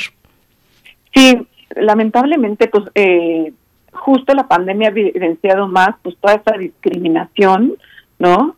Se han dado muchos tratos injustos a raíz de la, de la pandemia que nos han expresado las trabajadoras del hogar, situaciones de acoso, de hostigamiento laboral, eh, violencia económica y psicológico y ha habido mucha sobrecarga de trabajo, ¿no? Ha habido aumento de tareas, por ejemplo, ahora el cuidado de adultos mayores pero, o de algún miembro de la familia que se ha contagiado de COVID. Entonces ha sido una eh, época un poco difícil. También ha habido muchos eh, despidos injustificados y ahora lo que le llaman son descansados, que es sin goce de sueldo, no es una figura legal, Hace poquito salió eh, la encuesta de la situación de los derechos de las personas trabajadoras del hogar en la Ciudad de México, de la situación laboral en el contexto de COVID, ¿no? Y menciona eso, ¿no?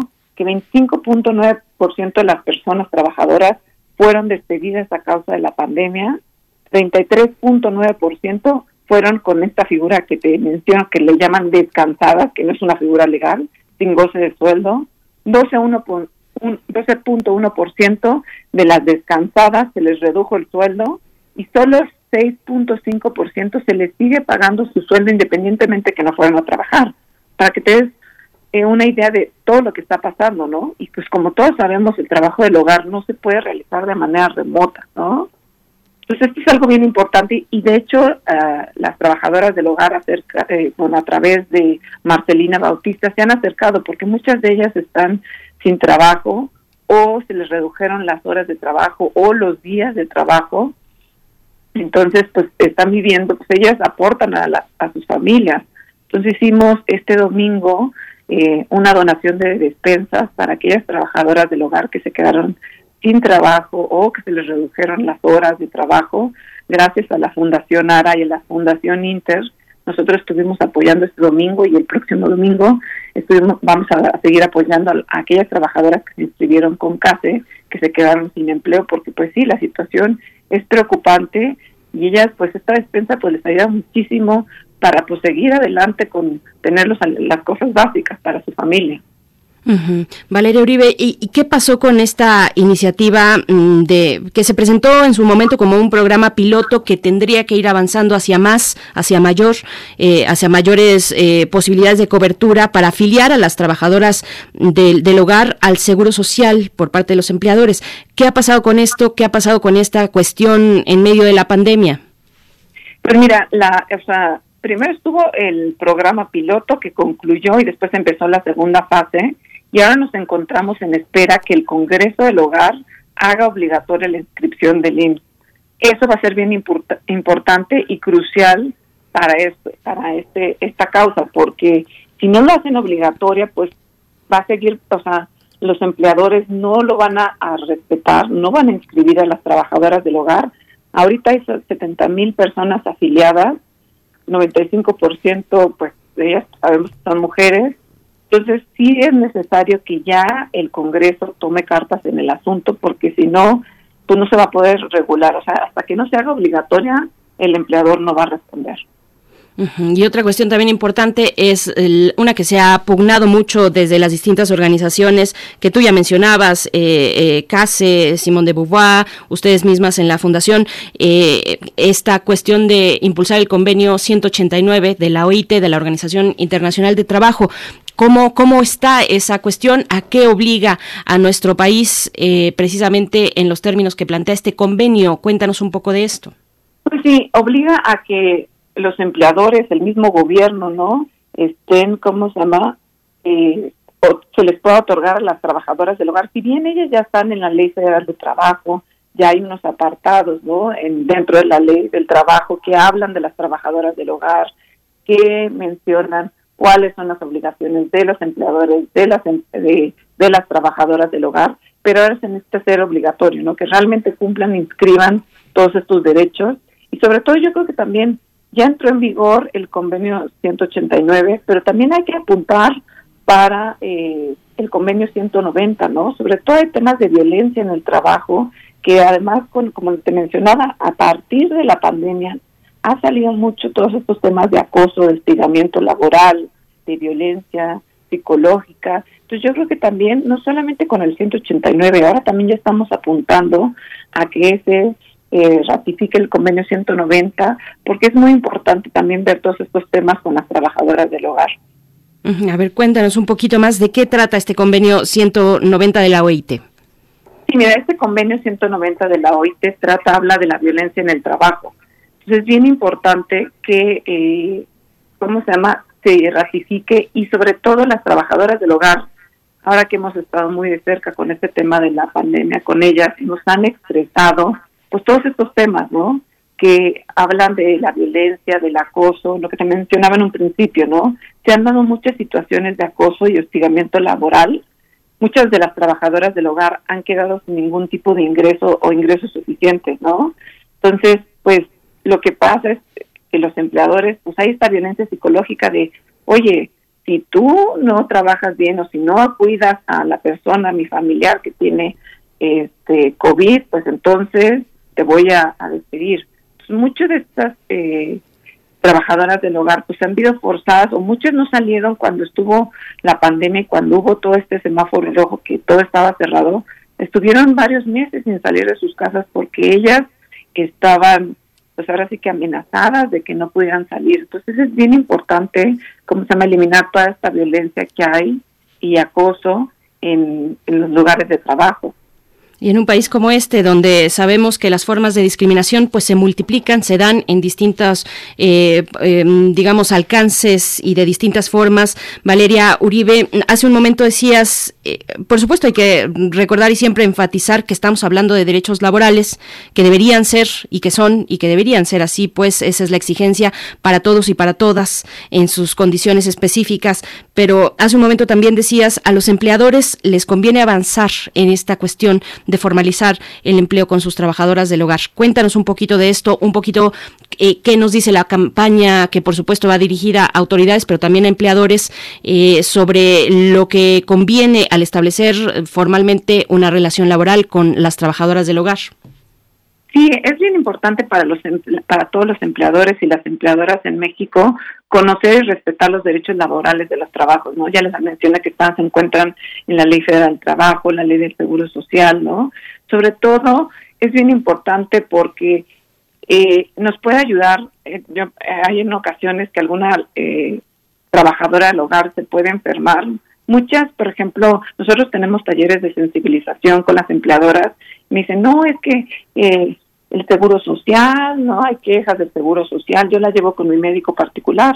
Y yo lo que les digo, bueno, ¿qué pasa si tienes algún accidente? ¿La vas a llevar con tu médico particular? ¿O algún cáncer, alguna enfermedad grave?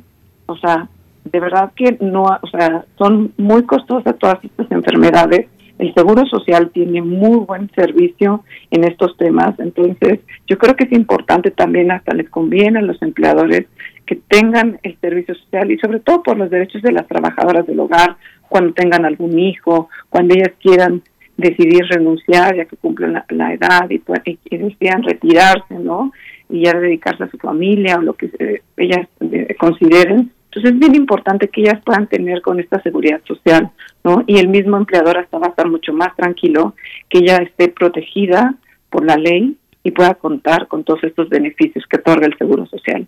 Por supuesto. Bien, pues vamos acercándonos al cierre, pero antes también, bueno, finalmente eh, se han eh, eh, realizado campañas como esta, Contrato Digno, para sensibilizar pues sobre la situación eh, de las trabajadoras del hogar en la cuestión de género también que es fundamental. Hay que decir hay trabajadores eh, varones trabajadores del hogar pero en su gran mayoría son son mujeres y hay condiciones propias de una de, precisamente ese sesgo de género que les afecta directamente. Ya estamos en la antesala a pocos días de que inicie el ciclo escolar 2021 eh, donde bueno se reabren las escuelas con todas sus características híbridas y demás, eh, pero pero a las empleadoras pues para para ellas cómo ha sido esta situación. Finalmente muchas de ellas son madres eh, o son cuidadoras de niños pequeños y con el cierre de las escuelas durante la pandemia pues esto se complica. ¿Cómo cómo ha sido esta situación para ellas eh, que, se viene ahora ya con la reapertura de las escuelas de manera presencial, Valeria Uribe?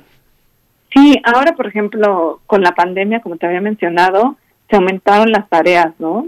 Y se aumentaron las tareas, más no se aumentó el sueldo, eso es bien importante, ¿no? Tuvieron esta sobrecarga de trabajo porque se encargaban de los hijos, tuvieron que aprender hasta a usar el Zoom y ayudarles a las mamás en lo que uno estaba con un hijo, la, ellas estuvieron apoyando a otros hijos en estas tareas porque pues fue muy difícil para todos, ¿no?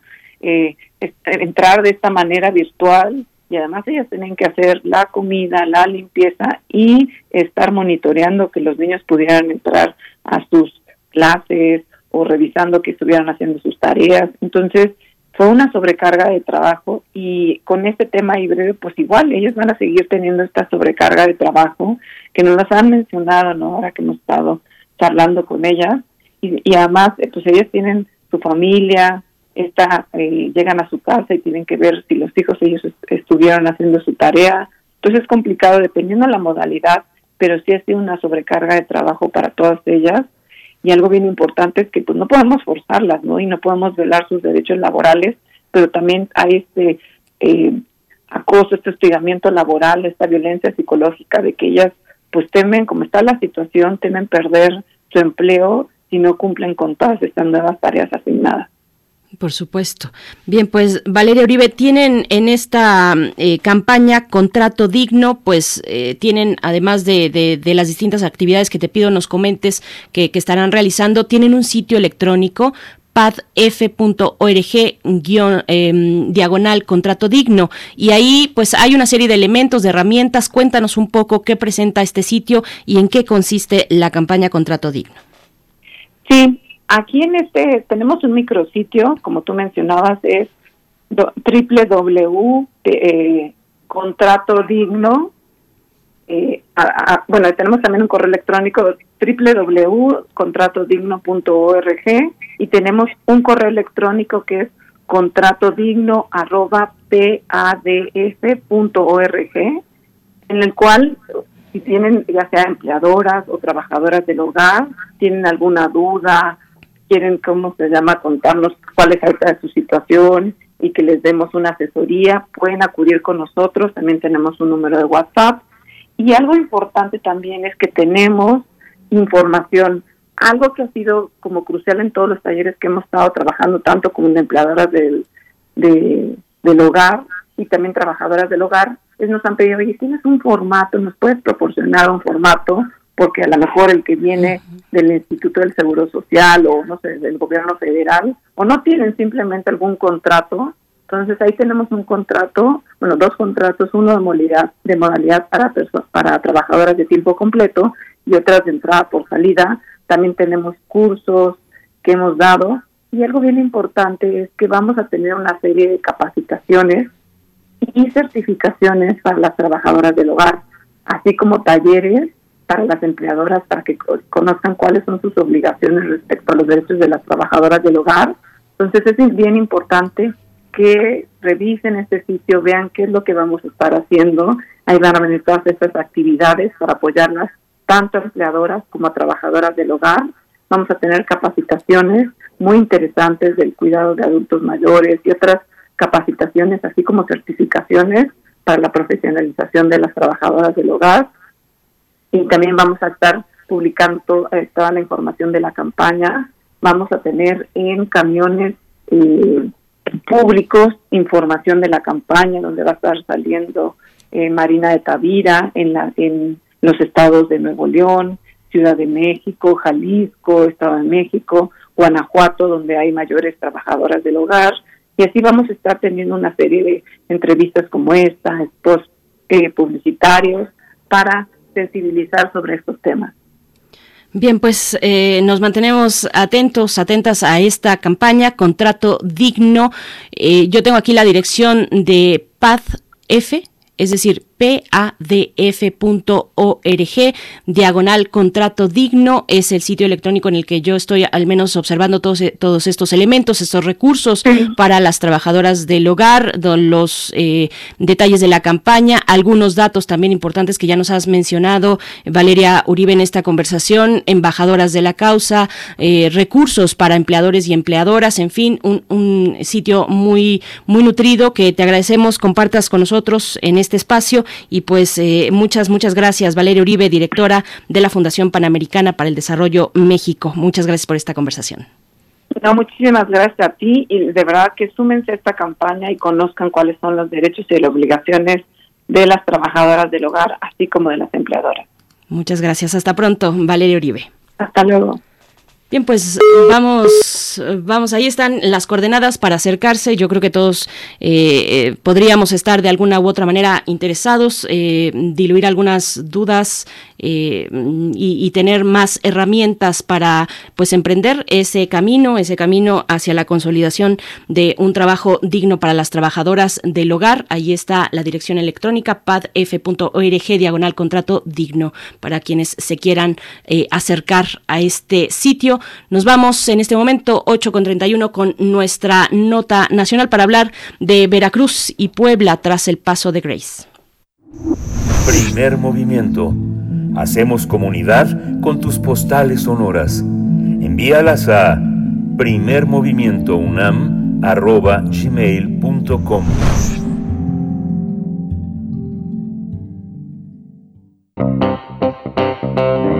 Nota Nacional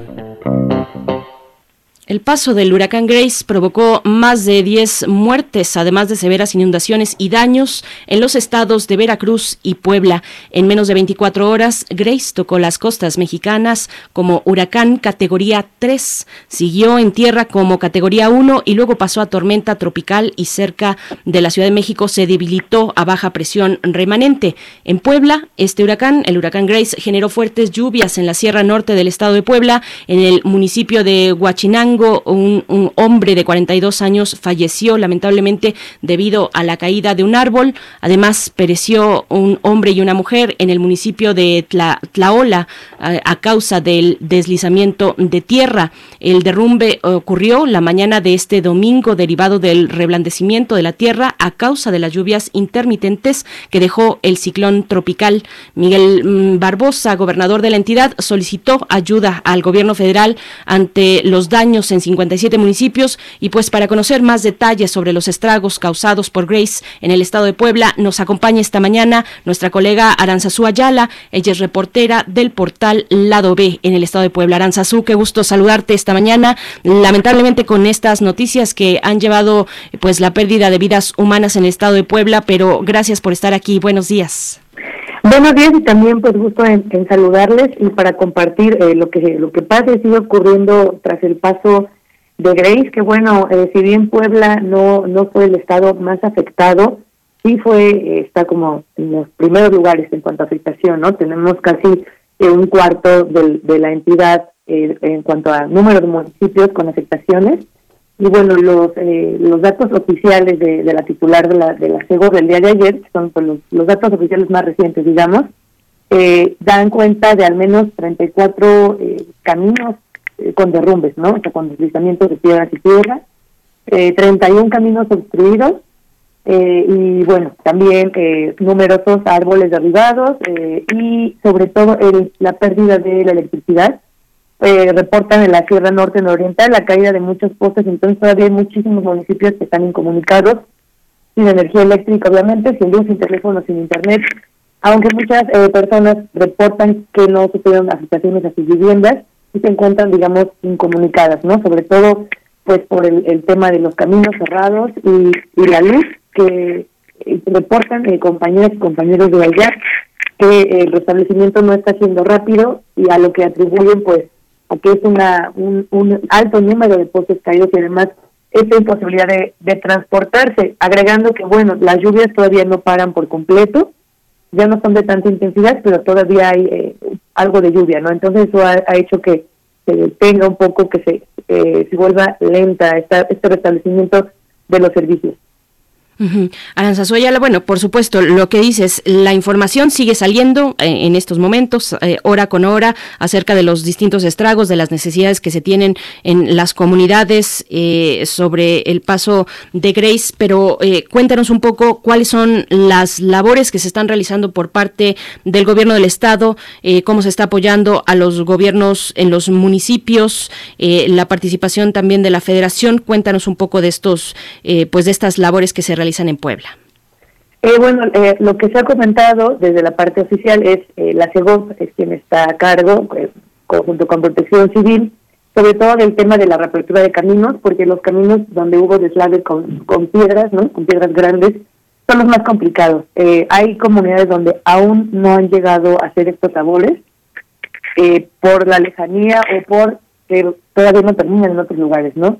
Y el el, gobernador, el Barbosa, dijo que el apoyo es incondicional, digamos, pero también ya pidió a la federación el día de ayer, pues apoyos, ¿no? Apoyo para que se pueda eh, restablecer todo cuanto antes.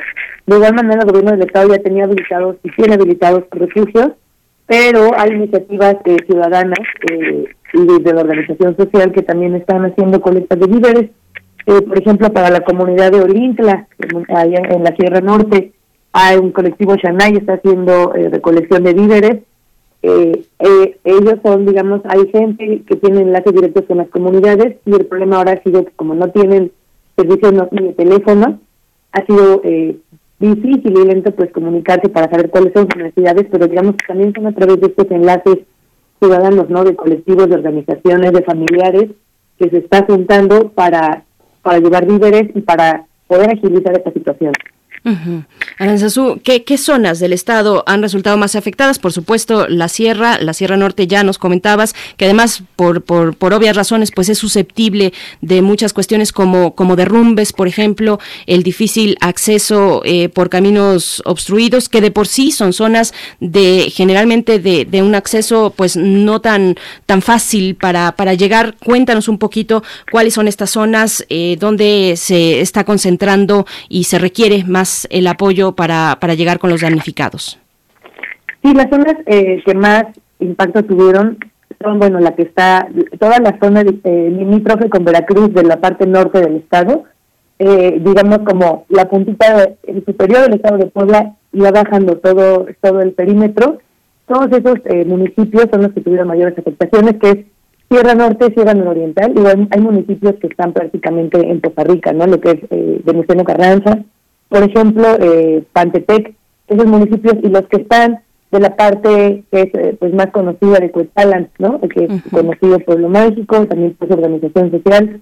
Eh, de igual manera, de la parte donde está Zacatlán, hacia arriba, digamos, esa zona. Municipios eh, que, sobre todo de la parte totonaca de Puebla, eh, como San Felipe Tepatlán. Ese municipio, por ejemplo, desde el año pasado, antepasado, me parece, durante unas fuertes lluvias, se cayó el camino principal que conectaba las comunidades y todavía hace algunos meses no se había arreglado por completo este camino, ¿no? Entonces ahora con las lluvias tan fuertes y con el paso del huracán, pues eh, es, es preocupante porque ahí sí hay, comunidades muy abandonadas que no habían tenido esta respuesta pronta y pues bueno, ahora con estas afectaciones y con la incomunicación, hay la gente, digamos, que está más acostumbrada a empezar por ellos mismos las labores porque han sufrido, digamos, un abandono histórico eh, de parte del, gobierno central, ¿no? Eh, hubo eh, reportes de personas que estuvieron dentro de estos refugios eh, y bueno, sobre todo los, municipios que se quedaron, algunos de los municipios que se quedaron sin luz, que, eh, todavía no se restablece por completo en el municipio, son el, que les comentaba, ¿no? San Felipe de Tepatlán, el municipio de Amistlán, eh, también Ayotosco de Guerrero, que está muy cerca de Pescalan, eh, los, municipios, de Pantepec, Luciano Carranza, eh, Tlaola, eh, Tlapacoya, Francisco Zetamena, que también está en la en la parte del estado que casi colinda con, con Costa Rica. Aguacatlán, entre, entre otros, son los que tuvieron mayores afectaciones, son los que están todos en esa parte del estado, ¿no? Y además recordemos que Sierra es parte boscosa, ¿no? Eh, una buena parte es bosque húmedo y otra es bosque templado, pero de igual manera son lugares muy húmedos, ¿no? ¿no? Con, eh, donde hay de, por sí eh, muchas precipitaciones, donde hay neblina, donde hay lluvias. Entonces, pues bueno, también eh, están los, los caminos, digamos, son de difícil acceso, por, por los mismos cerros, ¿no? Así que esperemos que se agilice realmente y haya eh, información pues más más puntual y actualizada del gobierno del estado, porque si bien el gobernador lo mencionó en su rueda de prensa diaria, no se han mandado hasta el momento más comunicados o más difusiones eh, en las redes oficiales del gobierno, sus medios de comunicación oficiales, digamos. Eh, si lo comparamos con la información que hay ahorita respecto a la pandemia, pues bueno, hay muchísima más difusión de la vacuna, de la pandemia, que claro que es muy importante, pero no ha habido una correcta, digamos, difusión suficiente de lo que pasa en las comunidades y de las necesidades, que sí es necesario porque por la incomunicación que están viviendo.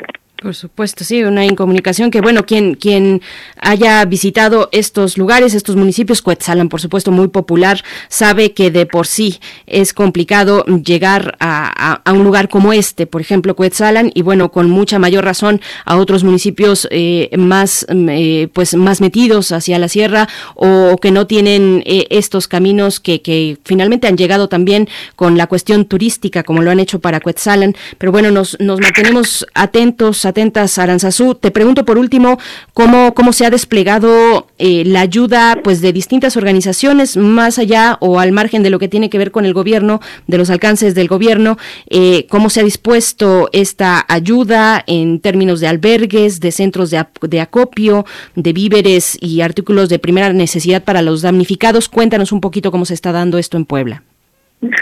Pues, eh, como les decía, está empezando sobre todo desde organizaciones que ya tienen trabajo directo con algunas comunidades, ¿no? Eh, muchas, eh, por ejemplo, el colectivo que les mencionaba, que el colectivo Shanay que trabaja con comunidades totonacas y por la difusión y preservación eh, de la cultura totonaca en Puebla, que por sí ya tienen pues estos conocimientos, estas alianzas, ¿no? personas que están interesadas y que conocen allá. Entonces ha sido, apenas están empezando a salir estas iniciativas, estas colectas, eh, me parece que ha sido también un poco por la falta de información eh, inmediata, ¿no? Por el tema de la incomunicación. Entonces, eh, creo que poco a poco, conforme se van enterando de las necesidades de las comunidades, es como van avanzando también estas iniciativas, estas, estas colectas, ¿no? También esperemos que en estos días haya más información para que de igual manera se puedan activar más redes ciudadanas para atender las necesidades que quizás el gobierno ahorita no está, no está atendiendo. Muy bien, pues te agradecemos, eh, Aranzazú Ayala. Hay que decir que también para en la capital las distintas alcaldías han dispuesto centros de acopio en sus alcaldías, en sus explanadas, en sus edificios, pues eh, para eh, pues centros de acopio, precisamente donde esto, donde puede uno llegar con artículos de primera necesidad, con víveres, agua embotellada, leche, jugos en envase de cartón, artículos de higiene personal, alimento para mascotas también, para animales de compañía, muy importante alimentos enlatados eh, que se abren fácilmente, frijoles, atún, sardinas, sopa, verduras, en fin, eh, ahí está también esa posibilidad de acercarse a los centros de acopio para la capital del país, en las distintas alcaldías. Aranzazú Ayala, reportera del portal Lado Ben Puebla, te agradecemos como siempre, te mandamos un fuerte abrazo y pues estaremos pendientes de lo que ocurre con estas, eh, pues estos estragos de Grace en el estado de Puebla. Aranzazú, muchas gracias. Gracias, saludos y estamos en contacto, estamos pendientes. Por supuesto que sí. Muchas gracias, Aranzazú. Bien, pues vamos a otro estado de la República, el más afectado, pues eh, Veracruz. las torrenciales lluvias provocadas eh, dejaron severas inundaciones en la ciudad de Jalapa, capital del estado de Veracruz, donde se puede apreciar, se aprecian calles, avenidas, colonias y hasta plazas comerciales bajo el agua.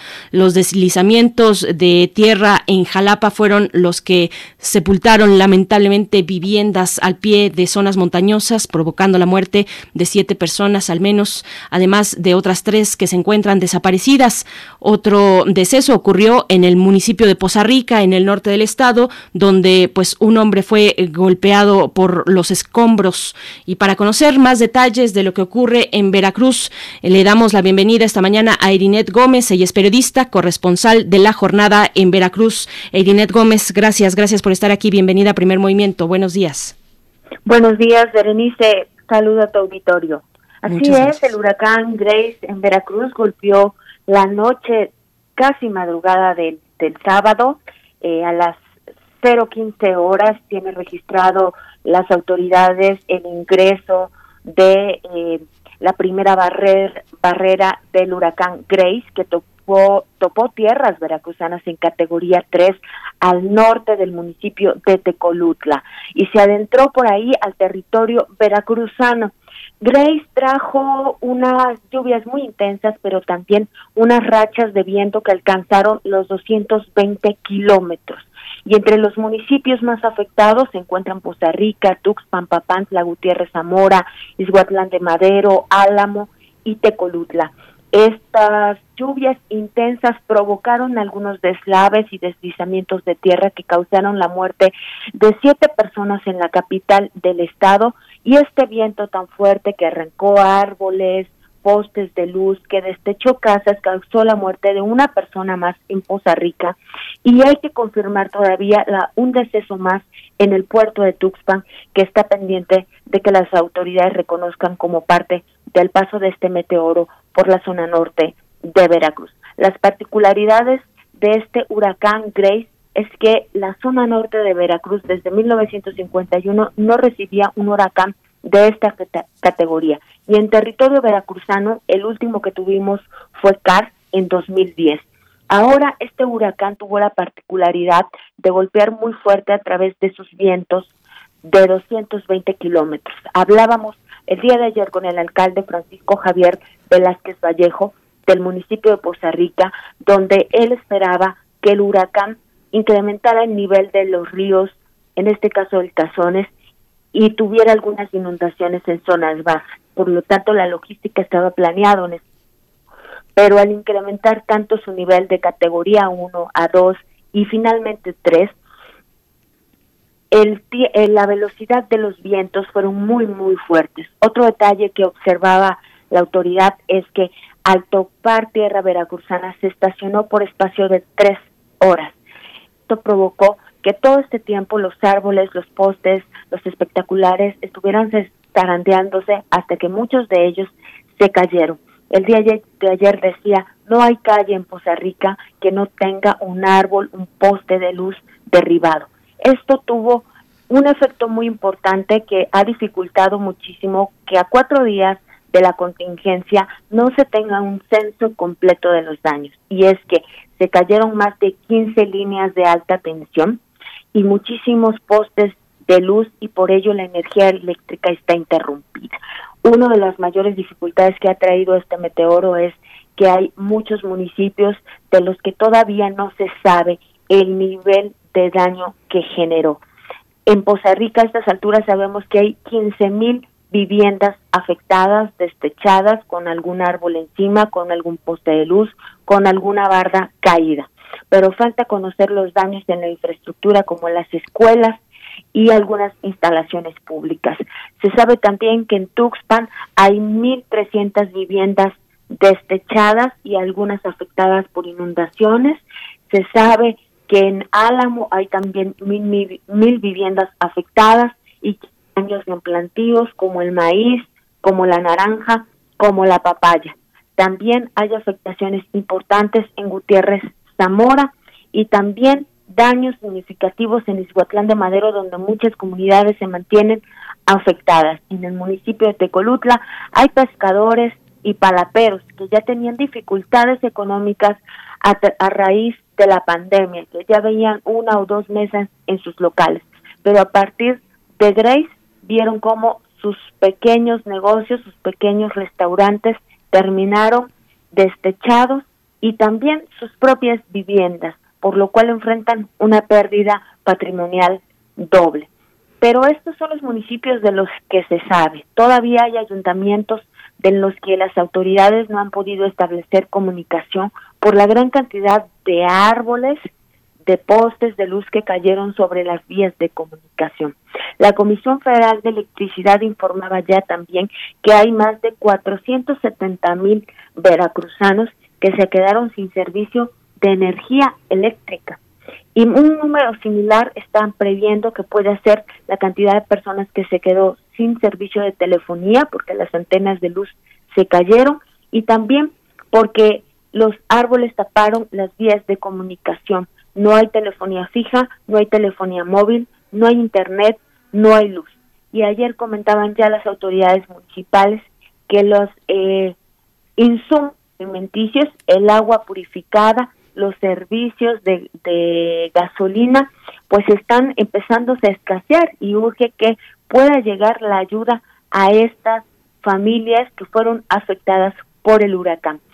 El alcalde de Álamo, Jorge Vera, hablaba que una de sus comunidades más afectadas en el municipio de Álamo es una comunidad indígena llamada Aguacate de Vinasco donde las viviendas son muy humildes y no resistieron los vientos. Y ahí el 100% de los habitantes se ha quedado sin un lugar para vivir.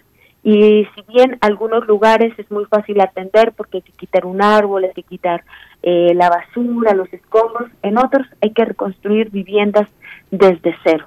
Esto es parte de lo que se está viviendo en la zona norte de Veracruz. Es tan grave que el gobernador Cuitláhuac García el día de ayer anunció que no será posible regresar a clases el 30 de agosto como se tenía previsto y que están organizándose con la Secretaría de Educación Pública para que puedan aplazar el regreso a clases en más de 50 municipios comprendidos entre la zona de Gutiérrez Zamora y el municipio de Álamo y de la zona costera hasta los límites con el estado de Puebla.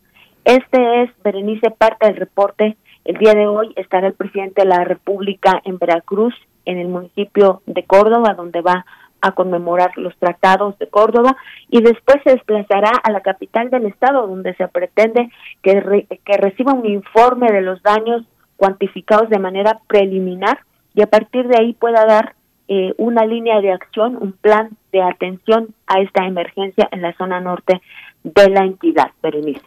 Irinet Gómez, eh, corresponsal de la jornada en Veracruz. Bueno, pues qué escenario tan tan trágico nos compartes de lo que está ocurriendo en este momento en, en el estado de Veracruz. Te, te, pregunto, bueno, cómo cómo están reaccionando las autoridades eh, del estado en general de los tres niveles. Ya nos compartes lo que eh, estará ocurriendo esta mañana con la presencia del presidente López Obrador en el estado. Eh, ¿Cuál es la situación, digamos, también cómo ha accionado el propio gobierno del estado, los gobiernos en comunicación en estos tres niveles de gobierno. Cuéntanos un poco de esta situación, Erinet, por favor. El Grace fue un huracán que evolucionó de forma muy rápida de, de categoría 1 a 2 y a 3. En la noche del viernes comenzamos a saber que un huracán que iba a golpear a categoría 3 y el día de ayer Jessica Beth Luna, meteoróloga de la Conagua, nos informó que este huracán de categoría 3, considerado de los de alta intensidad, se quedó a 3 kilómetros de velocidad de ser categoría 4. Eh, si hubiera sido 3 kilómetros por hora más fuerte, habría alcanzado la categoría 4. La capacidad de responder a este tipo de huracanes, pues eh, se queda corta siempre. En este caso, eh, lo que más ha dificultado la posibilidad de tener un censo, pues es la falta de comunicación.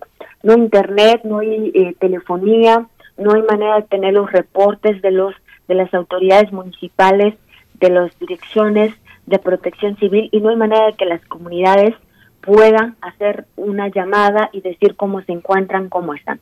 De tal forma que las autoridades han tenido que ir abriendo caminos, abriendo brechas para poder llegar a las comunidades y las comunidades han tenido que hacer lo mismo, ir limpiando sus caminos para poder salir y contar cómo estaban de boca a boca.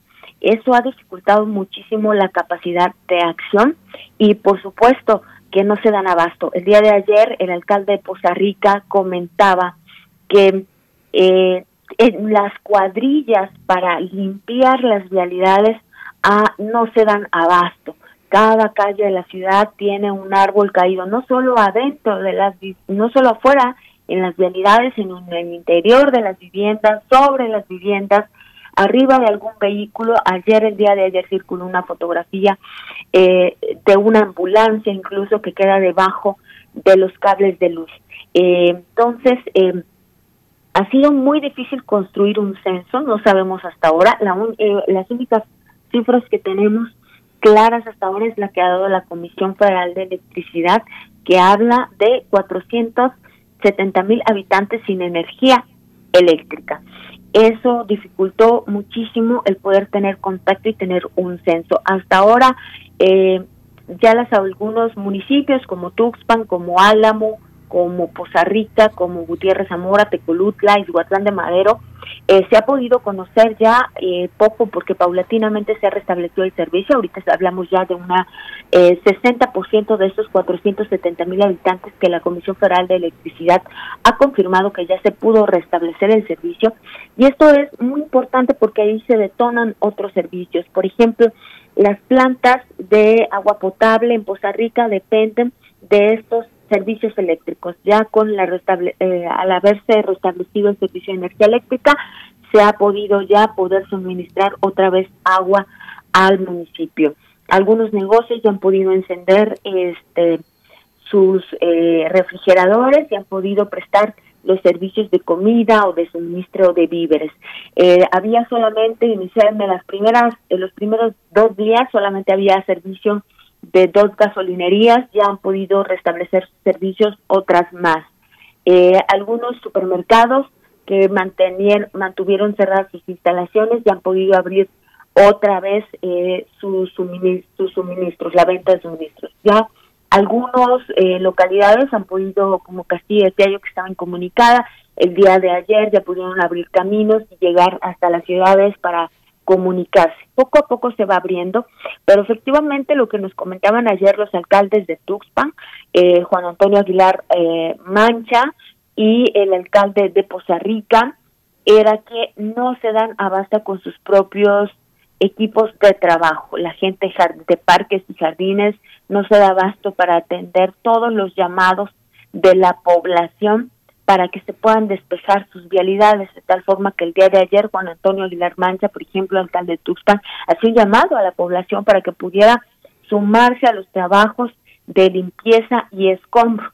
Y lo mismo hacía el alcalde de Poza Rica, que pedía también a la población que pudieran eh, sumarse a los llamados a ayudar a limpiar sus casas, el frente de sus casas, para poder eh, despejar las vialidades y poder hacerles llegar otros eh, suministros. Eh, también en el municipio de Álamo hubo sobrevuelo de las autoridades que llevaron algunas colchonetas, algunas eh, despensas a repartir, pero es una ayuda que comienza a escasear, que comienza a, a hacer el flujo, siempre es muy lenta frente a la necesidad. El día de ayer también ya comenzaron a registrarse algunas protestas en el municipio de Tecolutla, de Coyutla y de Costa Esmeralda, donde la gente pues está quejando de que no han recibido ayuda, de que la ayuda es muy lenta o muy poca y que muchas familias continúan esperando pues alguna despensa, alguna colchoneta, eh, algunas láminas para reponer las pérdidas en su vivienda, Berenice. Eh, ha tenido muchísimas dificultades la autoridad, esperemos que después de la visita del presidente esto pudiera corregirse y agilizarse todavía más. Erinet Gómez, nos queda un minuto, un par de minutos a lo mucho para que nos comente sobre los centros de apoyo dispuestos, los centros de acopio, pues, eh, dispuestos en el Estado. Por parte de la capital del país, de la Ciudad de México, hay en las distintas alcaldías, eh, Carranza, Xochimilco, Coyoacán, Azcapotzalco, Tlalpan, todas han dado, eh, pues, información en sus redes sociales sobre dónde se localizan. No todas están en las explanadas de las alcaldías, algunas han dispuesto otros otros lugares para eh, como centro de acopio, igualmente la Cruz Roja, la Cruz Roja también en, en el Estado de México, en, en, en Toluca. Cuéntanos un poco, Erinet, dónde se concentran para el Estado de Puebla los centros de acopio. En el estado de Veracruz hay varias iniciativas eh, de acopio particulares, algunos pequeños negocios, empresarios están recolectando víveres, pero también el sistema BIF estatal ha iniciado ya la instalación de cuatro centros de acopio en este momento en las ciudades de Jalapa y en el puerto de Veracruz. Están recibiendo apoyos alimentarios, agua embotellada, ropa en buen estado, insumos de higiene y de limpieza. En la capital del estado están en la tienda Manos Veracruzanas, en la Quinta de las Rosas y en el puerto de Veracruz están en el auditorio Benito Juárez. Se trata de llevar insumos de primera necesidad, agua embotellada, productos de higiene personal, cobertores, colchonetas, medicamentos y también están pidiendo ayuda para las mascotas que en este momento pues también junto con sus dueños la están pasando muy mal. Este apoyo lo está recibiendo el DIF estatal, quien ya confirmó que ha entregado alguna ayuda a Tecolutla y Jalapa. Y eh, básicamente la logística es que los ciudadanos puedan acudir a estos lugares, puedan dejar sus donativos y la autoridad pueda coordinar la logística de distribución en la zona norte de la entidad, que todavía es muy delicado transitar por ese sitio porque las carreteras quedaron muy dañadas, se está haciendo un proceso de revisión de los puentes y todavía hay algunos lugares donde tiene que pues eh, quitarse escombros para liberar completamente la vialidad Berenice. Así está la logística en cuanto al tema de donaciones y centros de acopio. Pues te agradecemos este reporte, Erinette Gómez. Eh, nos mantenemos con atención sobre el estado de Veracruz. Hay que cerrar filas, ahí está el llamado, cerrar filas para apoyar a, los eh, hermanos, hermanas damnificadas en este estado. Pues es terrible lo que, lo que ha pasado. Eh, este reporte que nos compartes. Gracias, Erinette Gómez, periodista, corresponsal de la jornada en el estado de Veracruz. Hasta pronto. Hasta pronto, Berenice. Buen día. Gracias. Buen día. Ojalá que también eh, tú, Eirinet, tu, tu, comunidad, tu familia se encuentren en, buenas condiciones. Pues con esto vamos a despedirnos ya. Nos llegó eh, el corte de la hora nueve con un minuto. Nos despedimos de la radio Nicolaita. Vamos al corte y volvemos a primer movimiento. Síguenos en redes sociales. Encuéntranos en Facebook como Primer Movimiento y en Twitter como arroba PMovimiento. Hagamos comunidad.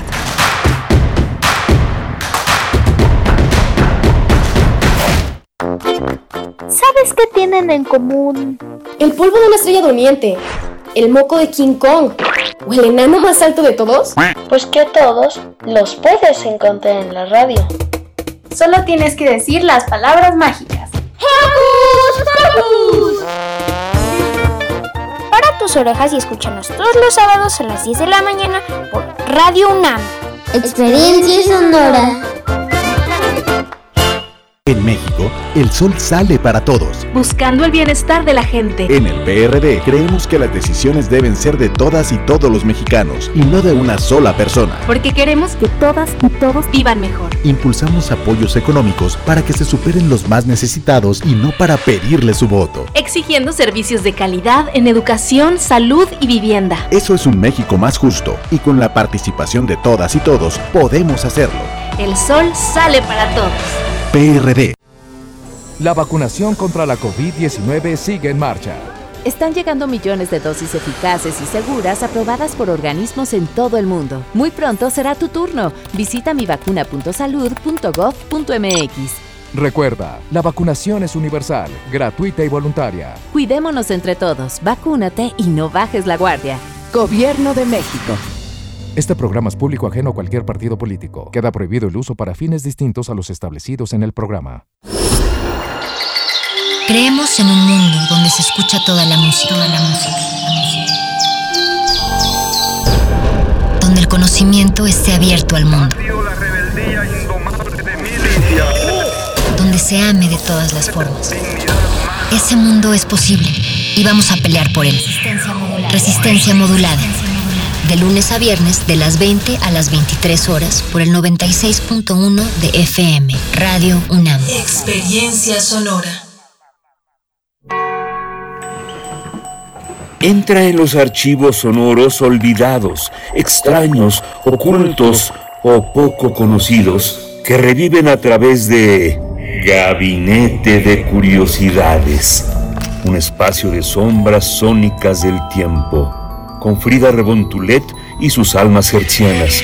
Todos los domingos a las 14.30 horas, Radio UNAM, Experiencia Sonora. La ciencia que somos. La ciencia que somos. Iberoamérica al aire. Descubre la ciencia que está presente en tu día a día a través de cápsulas, reportajes, entrevistas y reportes en vivo. Viernes de 10 a 11 horas por el 96.1 FM. La ciencia que somos. Iberoamérica al aire. Una coproducción de Radio UNAM y las direcciones de divulgación de la ciencia y de las humanidades.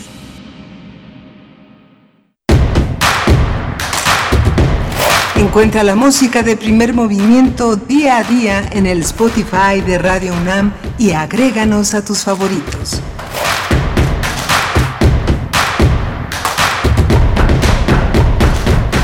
9 con cuatro minutos, hora del centro del país. Iniciamos nuestra tercera hora en la emisión de hoy de martes, martes 24 de agosto. Se nos va acabando este mes y ya estamos pues ante la inminencia del regreso a clases. Eh, este regreso pues que ha generado pues lo que tenía que generar ante este llamado de eh, regresar presencialmente a clases. Pues cada mm, padre de familia, madre de familia, cada familia pues estará también eh, revisando como lo han hecho sus condiciones ver cuáles son las posibilidades y de qué manera volver a clases para los pequeños.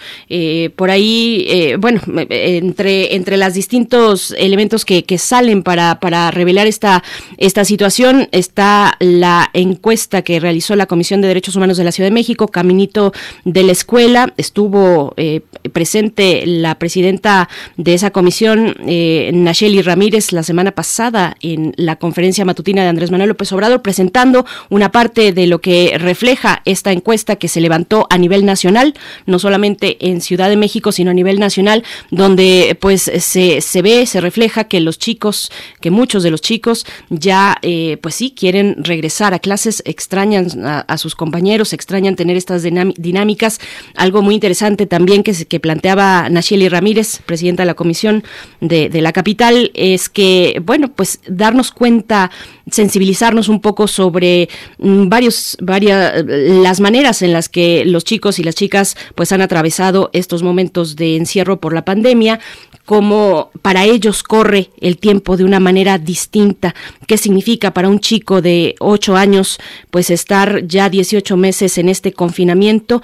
Es una buena parte de su vida y, el tiempo corre distinto para ellos. En fin, hay necesidades que todavía no alcanzamos a revisar, a ver en este momento previo previo al regreso a clases al inicio del ciclo escolar 2021 en las escuelas de educación básica y media en este país. Pero bueno, estamos ya llegando a la tercera hora de, de, nuestro espacio, donde también tenemos varios comentarios en las redes sociales.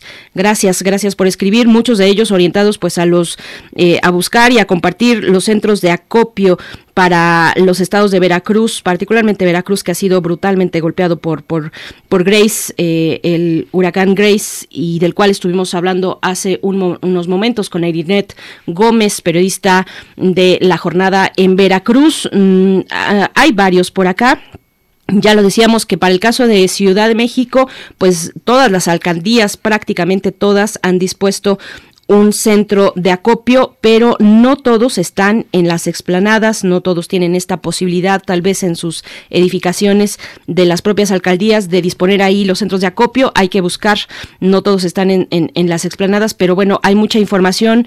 igualmente en redes sociales hemos puesto aquí eh, en nuestras redes sociales, arroba P Movimiento, en Twitter, Primer Movimiento UNAM en Facebook, pues algunos eh, em, de las direcciones, alguna información de que ha dispuesto el gobierno de la Ciudad de México para acudir a estos centros de acopio en las explanadas, algunas de ellas de las alcaldías en Ciudad de México, agua embotellada, alimentos enlatados y no procesados, ropa y zapatos en buen estado, botiquín de primeros auxilios, insumos de higiene personal, insumos de limpieza, cobertores, colchonetas y ya también otros centros de acopio, como nos decía Eirinet Gómez, pues eh, solicitan alimento para los animales de compañía, los animales que también pues sufren los estragos de este huracán Grace que seguimos contando pues las pérdidas, eh, los daños que todavía no nos asomamos a ver cuál será la eh, pues las implicaciones para un estado como el de Veracruz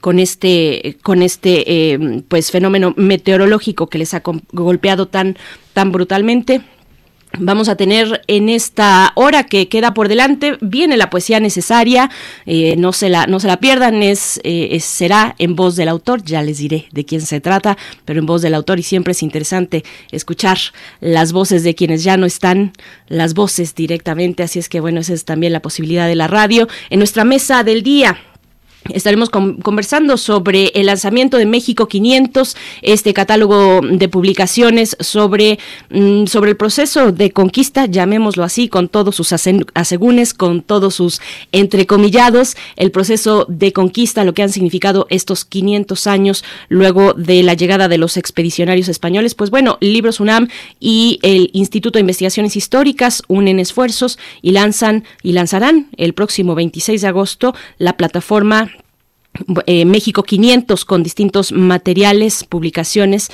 muy interesantes. Eh, hacíamos énfasis en este que eh, mm, acerca de Malitzin que, escribe Federico Navarrete, que él ya nos había compartido un poco, surgiría próximamente, pues ya, ya está llegando este lanzamiento en el contexto de México 500. Estaremos conversando con Gibran Bautista, doctor en historia, investigador del Instituto de Investigaciones Históricas de la UNAM, quien coordina académicamente, es el coordinador académico de la colección México 500 y también nos acompañará Marta Martín Gabaldón, doctora en antropología con especialización en etnohistoria. Es investigadora en el Instituto de Investigaciones Históricas de la UNAM, Unidad Oaxaca, en el área de historia colonial y es autora del impacto ambiental de la conquista y paisaje en Nueva España durante el siglo XVI, que se incluye también en esta colección que tiene su reciente lanzamiento el próximo 26 de agosto, México 500. Así es que Vamos con la poesía para que todo esto ocurra, invitándoles de nuevo a seguir participando en redes sociales. Nos mantenemos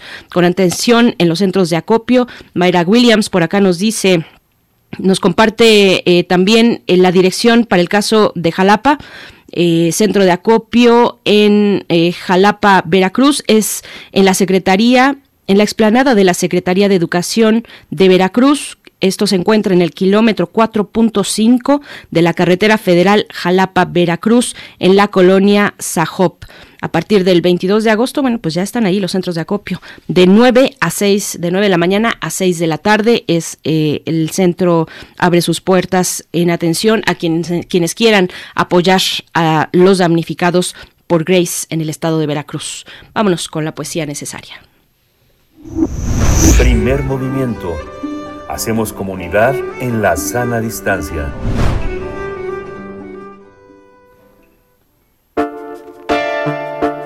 Es hora de Poesía Necesaria.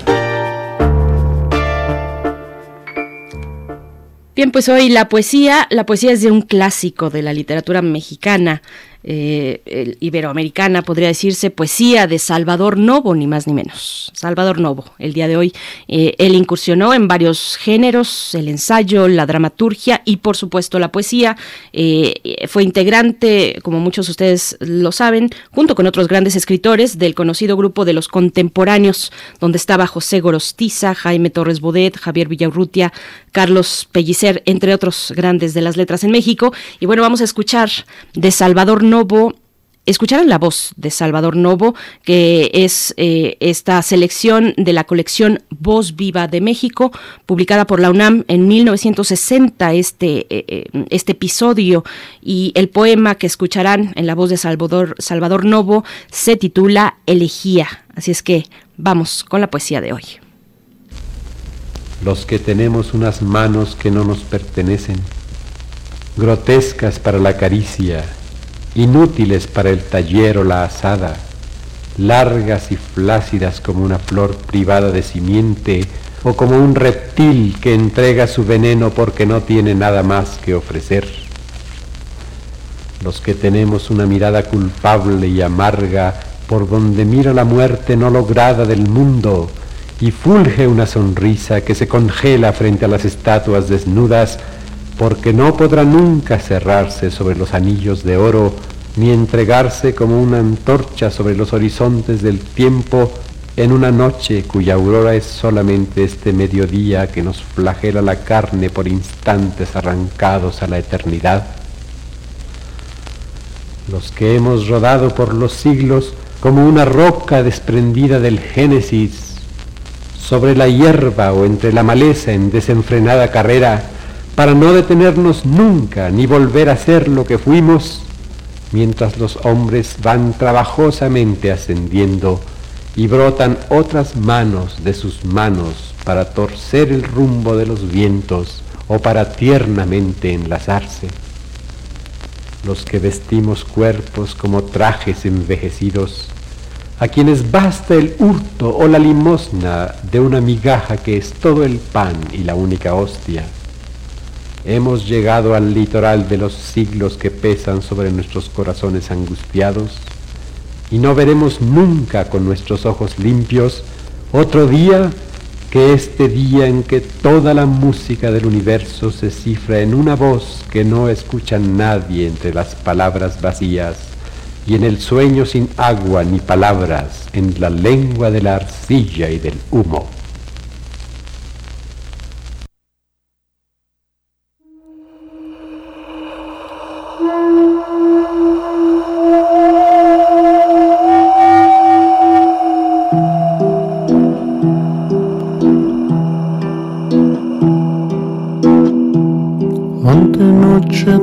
Tuve un sueño que me vino a revelar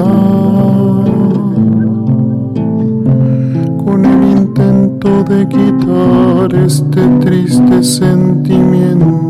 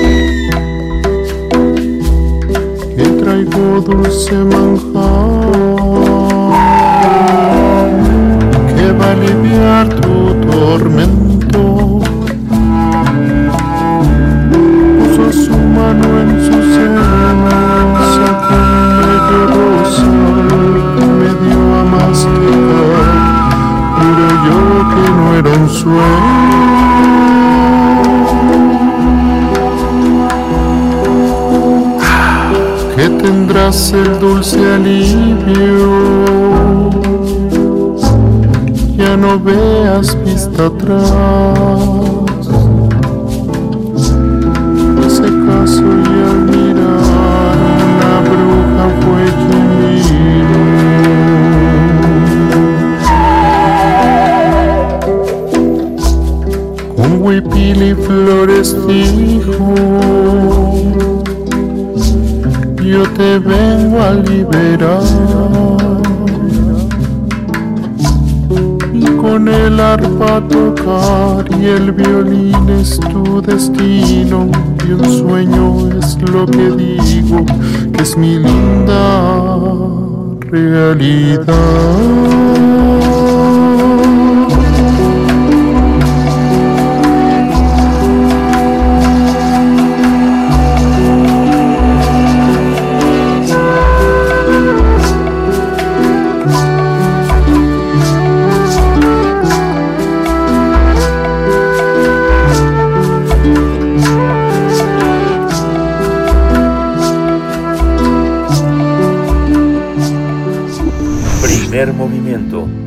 Hacemos comunidad con tus postales sonoras. Envíalas a primermovimientounam.gmail.com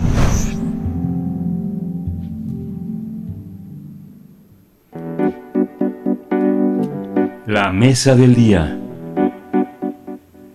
La colección México 500 contiene un conjunto de fascinantes títulos de divulgación sobre lo ocurrido a partir de 1521 y también un poco antes, mm, entre 1519 y 1521. Esta obra tiene como objetivo difundir los conocimientos, problemas, enfoques y perspectivas que ha producido la investigación histórica reciente en torno a esta materia. La Dirección General de Publicaciones y Fomento Editorial de la UNAM y el Instituto de Investigaciones Históricas de esa misma casa de estudios estudios han unido sus esfuerzos para crear esta valiosa colección. Esta iniciativa editorial que involucra a investigadores de primer nivel forma parte de un vasto programa conmemorativo mm, presentado por la UNAM con motivo de los 500 años de la caída de México Tenochtitlan y de la fundación de la Ciudad de México. La colección México 500 consta por el momento de 15 libros firmados por 17 especialistas. Se trata de volúmenes de atractivo diseño que se dirigen no solo a la comunidad estudiantil y, especializada, sino también a un amplio sector de la población interesado en el tema. La idea central de este conjunto de obras es dejar atrás las lecturas nacionalistas que colmaron los relatos oficiales, las leyendas negras y doradas de los siglos XIX y 20, esto con el fin de dar cabida a las modernas perspectivas y abordajes sobre los hechos que ocurrieron hace cinco siglos, pero que aún son objeto de análisis, reflexión y debate el lanzamiento de la colección México 500, que podrá adquirirse completa o en fascículos también, se realizará este 26 de agosto a las 5 de la tarde y tendrá la participación de Federico Navarrete, Bárbara Mundi, Guadalupe Valencia, Jorge Volpi, Elisa Speckman y Socorro Venegas. Además, será moderado por Gibran Bautista.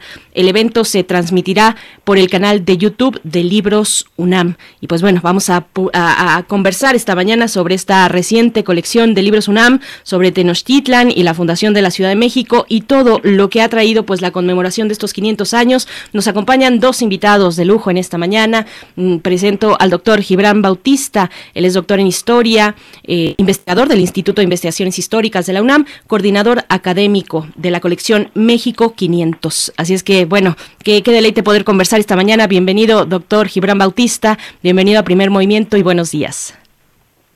Buenos días, Berenice. ¿Me escuchas bien? Escucho perfectamente, le escuchamos muy bien, doctor Gibran. Muchas gracias, bienvenido. Y también le saludamos, eh, saludamos y, presento a la doctora Marta Martín Gabaldón. Ella es doctora en antropología con especialización en etnohistoria, maestra en historia con especialización en historia y antropología de América, investigadora igualmente del Instituto de Investigaciones Históricas de la UNAM, Unidad Oaxaca, en el área de historia colonial. Es coautora del título Impacto Ambiental de la Conquista y Paisaje en Nueva España durante el siglo XVI, que también se incluye en la colección México 500. Doctor, doctora Marta Martín Gabaldón, bienvenida. Le saluda Berenice Camacho. Bienvenida a Primer Movimiento. Buenos días. Hola, buenos días, Berenice. Mucho gusto. Gracias, igualmente, doctora Marta. Bienvenidos ambos. Pues bueno, empezamos esta charla. Está próximo el estreno, el lanzamiento de México 500, ya lo decíamos, 26 de agosto en pocos días cómo, cómo se llegó, cómo se, cuál fue el camino de realización de conjuntar estos títulos, estos, eh, pues estas obras que son 15 eh, libros eh, de 17 especialistas que componen hasta el momento México 500. Doctor Gibran Bautista, por favor. Muchas gracias, Berenice. Bueno, en primer lugar quisiera agradecer a la audiencia de Primer Movimiento y a Radio UNAM por invitarnos a conversar un poco sobre esta colección.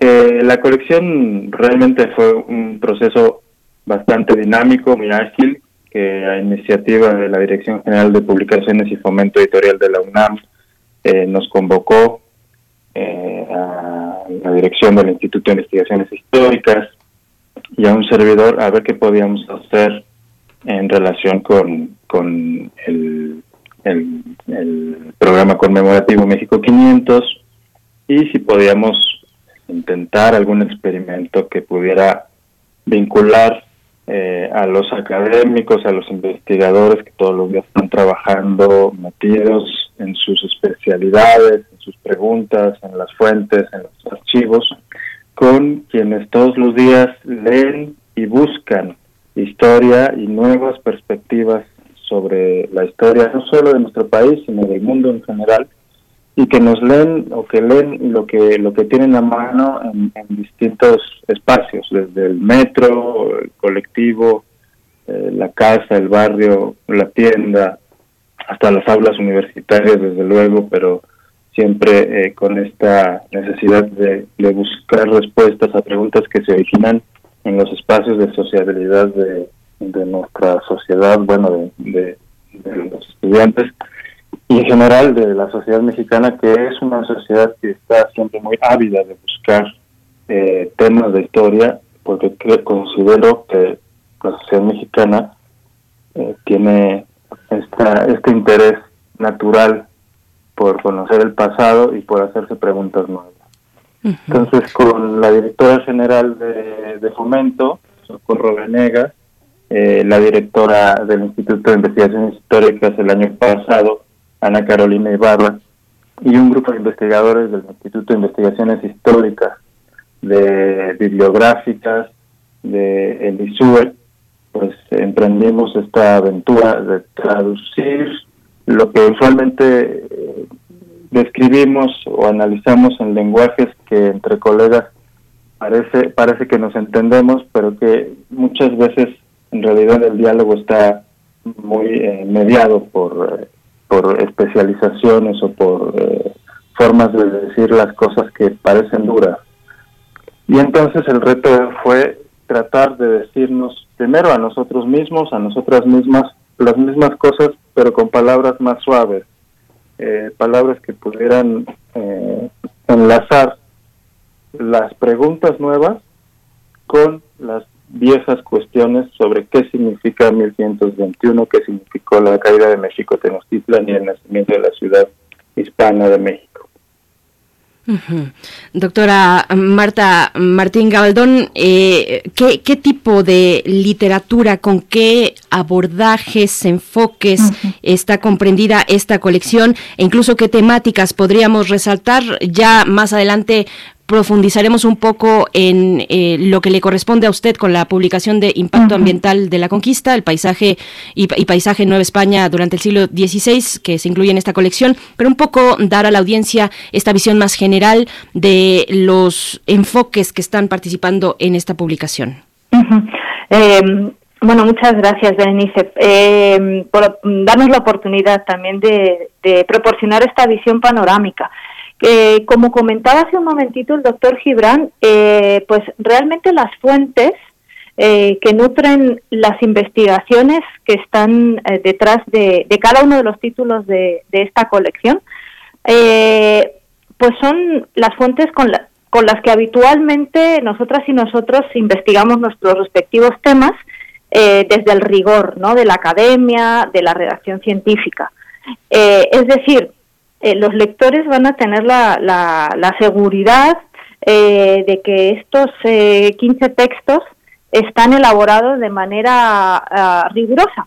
Eh, pero, como comentaba Gibran hace un momento, transmitido con un lenguaje quizá más asequible para un público en general que está pues ávido de adquirir estos conocimientos. Entonces, en ese sentido, eh, podría decir que las fuentes que respaldan estas investigaciones no se diferencian, ¿no? Realmente de, con las que trabajamos habitualmente, o sea, eh, pues la materia prima eh, del historiador e historiadora son sobre todo pues los documentos históricos, estas fuentes primarias, pero debido a la gran diversidad de temas, pues también encontramos, por supuesto, el dato arqueológico, abordajes desde la historia del arte, la iconografía, este, las pictografías mesoamericanas, etcétera. Entonces, respondiendo un poquito a la, a la pregunta de los temas que se abordan en esta colección, que está compuesta por 15 títulos por el momento, em, lo que se lo que se busca, eh, puesto que es un trabajo colectivo, es ah, proporcionar una, un contexto lo más panorámico posible, ¿no? Para no eh, solamente centrarnos en el acontecimiento de la caída de, Tenochtitlan, este, mm, eh, del periodo corto, ¿no? De, eh, un par de años, sino que, por ejemplo, hay un, un título, La península ibérica en la Baja Edad Media, a cargo del doctor Martín Ríos Saloma, que nos proporciona todo un contexto previo a, pues a esta llamada conquista, término también muy matizable. Otro título también nos proporciona un contexto previo, el Valle de Anáhuac en el siglo XV, la conquista del Imperio Tepaneca y el surgimiento de la Triple Alianza, elaborado por Gabriel Krull, eh, nos proporciona ese contexto previo a, a 1521-1921, pero en, en, el, en el centro de México. Eh, y de ahí pues tenemos eh, obras que, que inciden como la, eh, la que yo participo en el, en el tema ambiental, eh, otros que, que van más, eh, digamos, de la mano de la disciplina de la historia del arte. Eh, también estoy pensando en unos libros se imprenta en México en el siglo XVI, todo este trasfondo cultural de difusión. realmente lo que, sucedió, lo que sucedió después de 1521 no se puede entender sin cada una de estas piezas eh, que podemos abordar desde distintas disciplinas, pero que al fin y al cabo nos ayudan a configurar, a entender todo el panorama de la sociedad, eh, tanto previa como eh, durante ¿no? ese breve periodo de tiempo en el que sucedieron los acontecimientos que se conmemoran ahora en este año y la sociedad posterior que se forjó eh, doctor Gibran Bautista, es una pregunta para, para ambos, para que ustedes tengan la oportunidad un poco de desahogar con la audiencia lo que ha significado este recorrido de, creación de esta colección, el contacto con los distintos investigadores, investigadoras, eh, que nos compartan un poquito mm, mm, sobre las discusiones, porque son discusiones vigentes, y, y ver cómo, cómo se tratan y se abordan desde los especialistas, en qué punto está el debate hoy de lo que ocurrió hace 500 años y lo que ha ocurrido a partir de esos 500 años e incluso antes, pero bueno, con estos dos años polémicos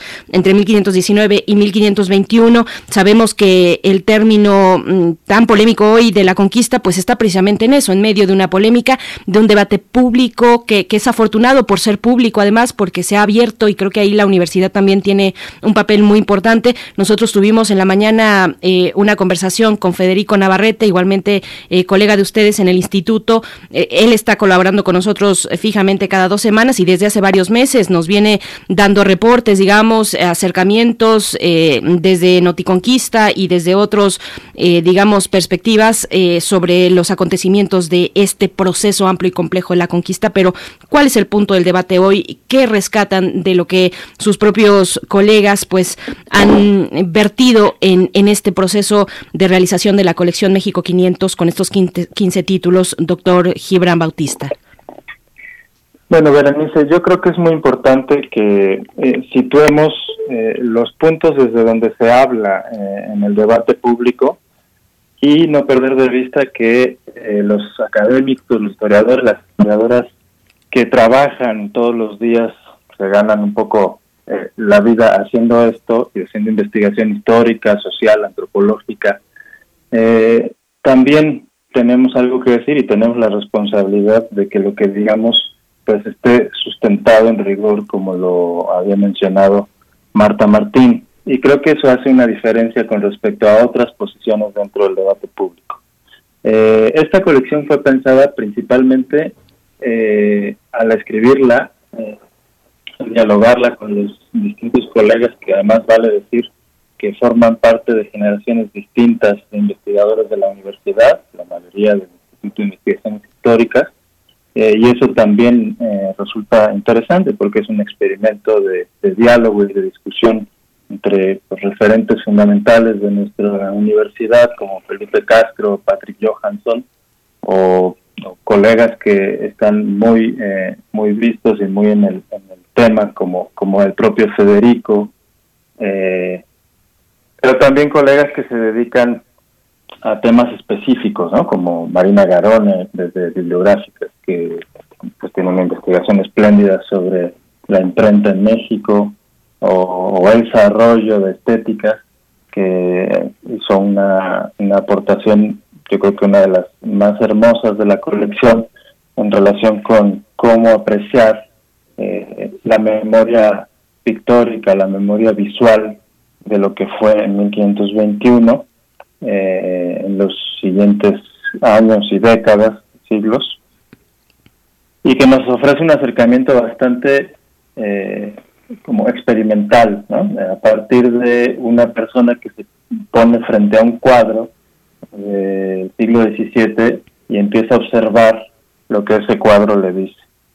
Eh, y, otras aportaciones como las de Rafael Castañeda sobre la esclavitud, en fin, eh, otras otras aportaciones que también ponen en el centro la discusión actual que creo que es fundamental tener en cuenta como el tema de la conquista y el mar que Iván Valdés Bubnov aborda desde la perspectiva muy técnica de eh, la construcción de los bergantines que asediaron México Tenochtitlan en 1521 pero creo que la discusión, más allá de que se trate de una cuestión de si fue conquista o no fue conquista, primero, en el debate actual se sitúa por fuera de los marcos nacionalistas de la historia, digamos, del siglo XX, ¿no? Y esto, por lo menos desde la perspectiva de la universidad, del instituto, de, las discusiones actuales a, nivel internacional, eh, no podemos hablar de la conquista de México hoy sin entender que eso formó parte de un proceso más amplio que fue el de la formación de la, de la monarquía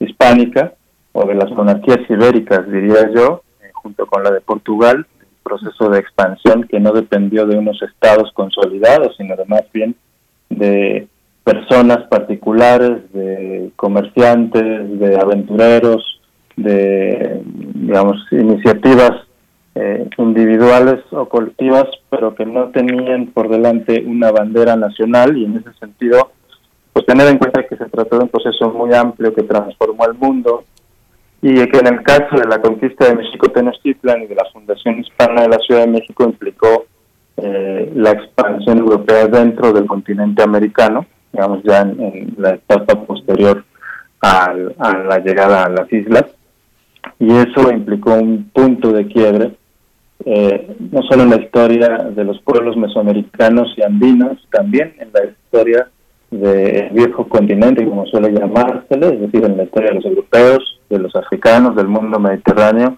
y del mundo asiático, porque a partir de 1521, de forma inexorable, pues las vidas de todos estos, de las poblaciones de todos estos espacios empezaron a entreverarse y a convertirse en una misma historia. Entonces, más allá de la polémica sobre si fue conquista o no fue conquista, sobre si hay responsabilidades al respecto o no, lo que importa es tratar de comprender el pasado antes que juzgarlo. Y creo que eso es lo que podemos aportar desde, desde los ámbitos académicos y universitarios.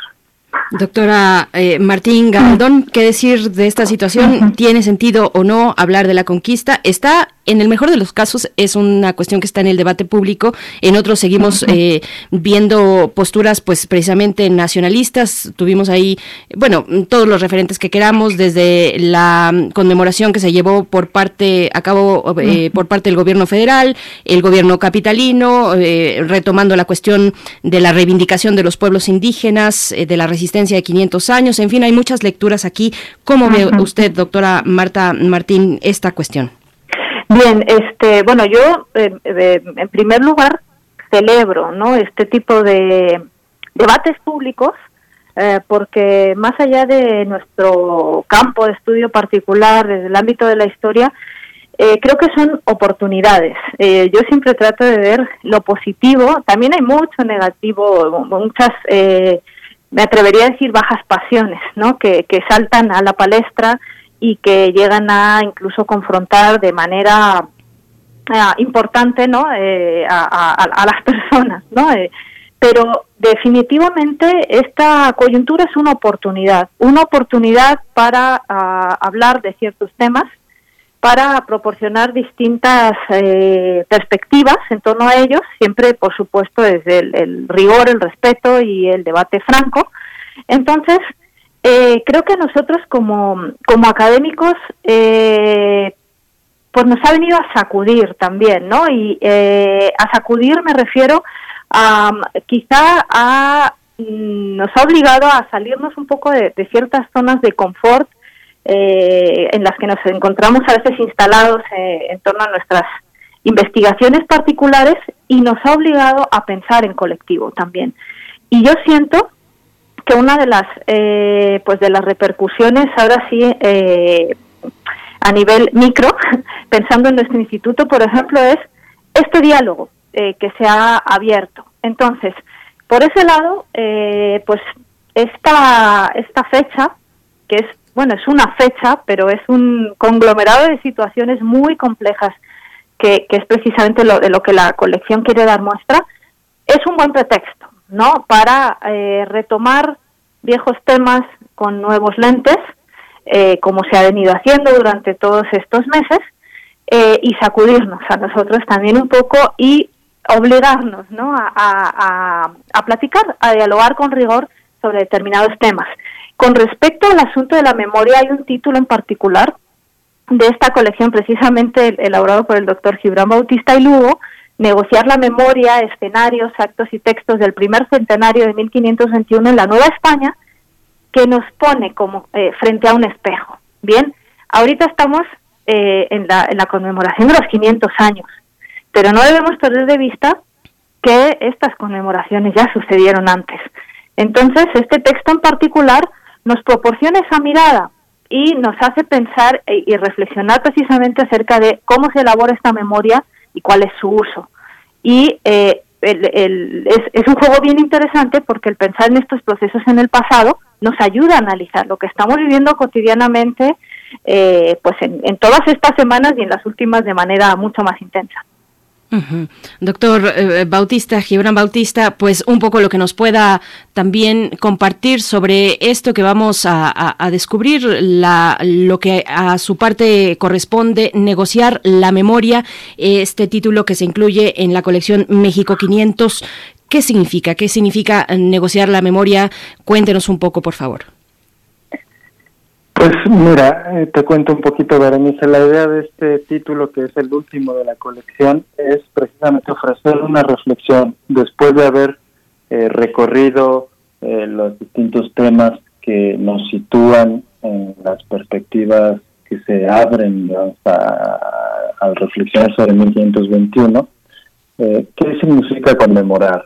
¿Qué significa festejar, celebrar o rememorar, como algunos dicen, eh, acontecimientos del pasado que inevitablemente nos llevan a, tomar posiciones desde el presente o a hacerlo desde el presente. Entonces, conmemorar siempre se hace desde el presente y siempre implica dar, cargar de un sentido eh, el pasado. Eh, hace ocho días más o menos, sí, sí, ocho días, eh, llevamos a cabo un coloquio en, el Instituto de Investigaciones Históricas con colegas de muchas partes de Europa, Estados Unidos y de, América Latina sobre el tema de la negociación, la violencia en la formación de los imperios ibéricos. Y una de las eh, contribuciones nos hacía pensar eh, qué pasado es el que elegimos eh, estudiar y, y reconocer para también pensar cuál es el presente que queremos. Y creo que eso tiene que ver con, negociar la memoria. En el librito yo platico un poco cómo tanto la Ciudad de México como la Ciudad de Tlaxcala, sus gobernantes, en medio de unas, aperturas financieras, fiscales, de la invasión sistemática de tierras, decidieron o se vieron eh, en la necesidad y en la oportunidad de negociar una memoria que olvidaba eh, las atrocidades de la guerra de, 1521 y colocaba a ambas ciudades de cara a la legitimidad que sus propias autoridades pudieran buscar en el marco de la monarquía de España. En la actualidad creo que algo similar nos pasa. Eh, todas las conmemoraciones están atadas a las urgencias de la política del presente, de los, de los planes, de los proyectos.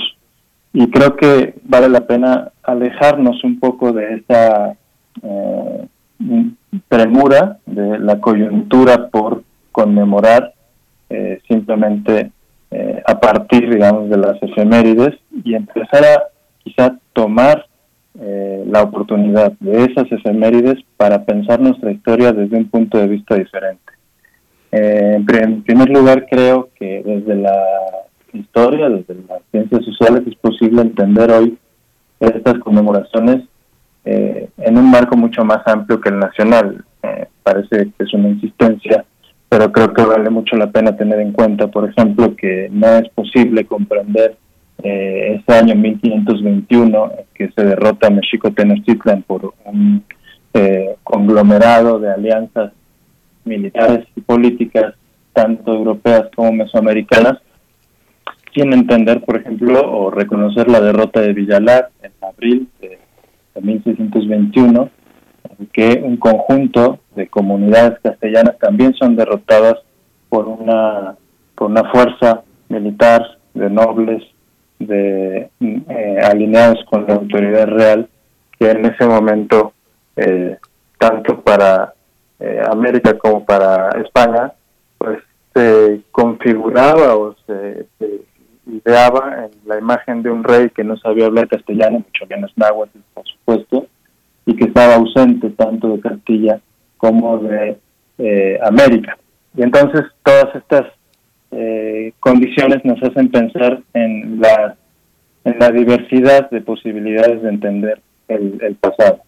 En todo caso, con respecto a la, a la conmemoración y a las posibilidades de eh, construir una memoria colectiva el día de hoy, creo que en primer lugar a quienes corresponde decir algo o no decirlo es a quienes han heredado eh, esa tradición de resistencia, es decir, los pueblos indígenas de este país y de otros países. Y lo que están diciendo los pueblos indígenas de este país y de otros países es que más allá de ponerle tintes políticos o coyunturales a la fecha, lo que importa es reconocer eh, de manera universal la necesidad de seguir buscando vías para dialogar y para construir mundos mejores. Y creo que eso es lo, lo más respetable de las conmemoraciones de hoy. Estamos conversando con el doctor Gibran Bautista, eh, con la doctora Marta Martín Gabaldón, ambos investigadores del Instituto de Investigaciones Históricas de la UNAM, en torno al lanzamiento de la colección México 500, que comprende 15 títulos, bueno, con estas características muy amplias, muy diversas, muy complejas, de fenómenos que se abordan así, eh, a manera de fenómenos y con distintas aristas, pues con una gran riqueza que hoy tenemos también desde alguna perspectiva en el debate público y, que leemos y traemos al presente, conmemoramos lo ocurrido y lo traemos al presente, muchas veces lo traemos pues como lo podemos traer, al menos los de a pie, los no especializados, pues con los eh, con las palabras, con los términos eh, que utilizamos actualmente, eh, el medio ambiente, por ejemplo, o el medio socioambiental. El día de ayer, doctora Martín Gabaldón, platicábamos con la doctora Clementina Equigua, ella es bióloga, es parte del Instituto de Ecología, y, y, ella estaba hablando, estaba abordando precisamente el medio ambiente en la Cuenca de México, citaba un, una publicación publicación de Ezequiel Escurra de las Chinampas a la megalópolis, el medio ambiente en la Cuenca de México. ¿Cómo está eh, esta cuestión? ¿Cuál es el abordaje que usted misma le da a este título, Impacto Ambiental de la Conquista y Paisaje en Nueva España durante el siglo XVI, que se incluye en esta colección México 500? Este, bueno, como, como acabas de, de comentar, Berenice, es un tema ineludible. Eh, siento que ah, apenas eh, se está insertando también ¿no? en todas estas reflexiones y en todas estas discusiones en torno a qué, a, qué sucedió después de 1521 y en la configuración de, de, una sociedad y de un paisaje cultural ¿no? después de esta fecha. Eh, pero eh, mm, este bueno en la colección México 500 hay un, un título también eh, muy relacionado con lo que acabas de comentar se trata del trabajo de Sergio Miranda, la caída de Tenochtitlan y la posconquista ambiental de la cuenca y Ciudad de México, que nos proporciona precisamente ¿no? esta panorámica sobre lo que sucedió en el en el, en el Valle de México. En el, en el trabajo eh, colectivo eh, en el que yo he colaborado, que ha sido eh, junto con la doctora Raquel Huereca Durán y el doctor Huemac Escalona Lutig, los tres somos integrantes de la Unidad Oaxaca del Instituto de Investigaciones Históricas y tenemos la absoluta fortuna de poder estar trabajando en la capital de este estado, en, en Oaxaca de Juárez. y independientemente de que nuestras líneas de de investigación particulares se vinculen con eh, temas relacionados con la tierra, por ejemplo. Eh, sentimos que de eh, pensar esta, estos temas desde este enclave, desde Oaxaca, nos proporciona quizá una visión un tanto distinta, puesto que estamos en un entorno eminentemente rural e indígena. Bien, entonces ah, nos, nos permite quizá abordar problemas en, una muy larga duración, uh, relacionándolos incluso con cuestiones actuales. ¿no? La UNAM eh, se encuentra acá en el, en el Estado desarrollando algunos otros proyectos muy interesantes que tienen que ver con lo ambiental. Por ejemplo, los compañeros del Instituto de Geografía tienen acá en Oaxaca la Unidad Académica de Estudios eh, Territoriales, y trabajan en el, Geoparque Mixteca Alta y con ellos pues también hemos entablado un diálogo muy fructífero para nutrir la perspectiva que damos en este libro. Y ya en lo concreto, uh, lo que hacemos es poner la mirada, bueno, en primer lugar partimos de desmentir un, un mito que afortunadamente ya quedó rebatido hace muchas décadas, pero que eh, sentimos que todavía puede acompañar un poco ciertas perspectivas, y es que en América o en América continental, en concreto en el espacio luego llamado Nueva España, los pobladores, los grupos indígenas vivían en equilibrio con la naturaleza.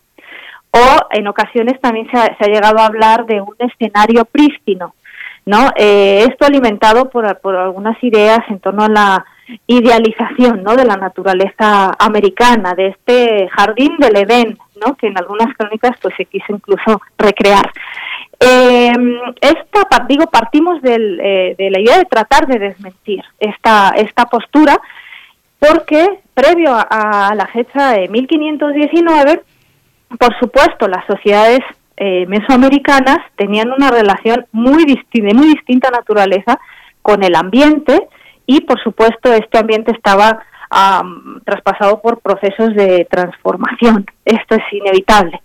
Eh, que eh, sucede que con la llegada de este colonizadores europeos, este dinámicas ambientales europeas que se tratan de reproducir en América, estoy pensando por ejemplo en la introducción de ciertos cultivos que eran muy redituables, este, cultivos europeos este, que eran redituables, por ejemplo, bueno, la, la, la introducción de ciertos cereales la seda también eh, eh, en algunas partes, eh, pues esto viene a transformar, a transformar el paisaje cultural, el paisaje antrópico, que es aquel en el que no solamente interfieren procesos físicos, sino también humanos. La ganadería es uno de los temas abordados en este libro.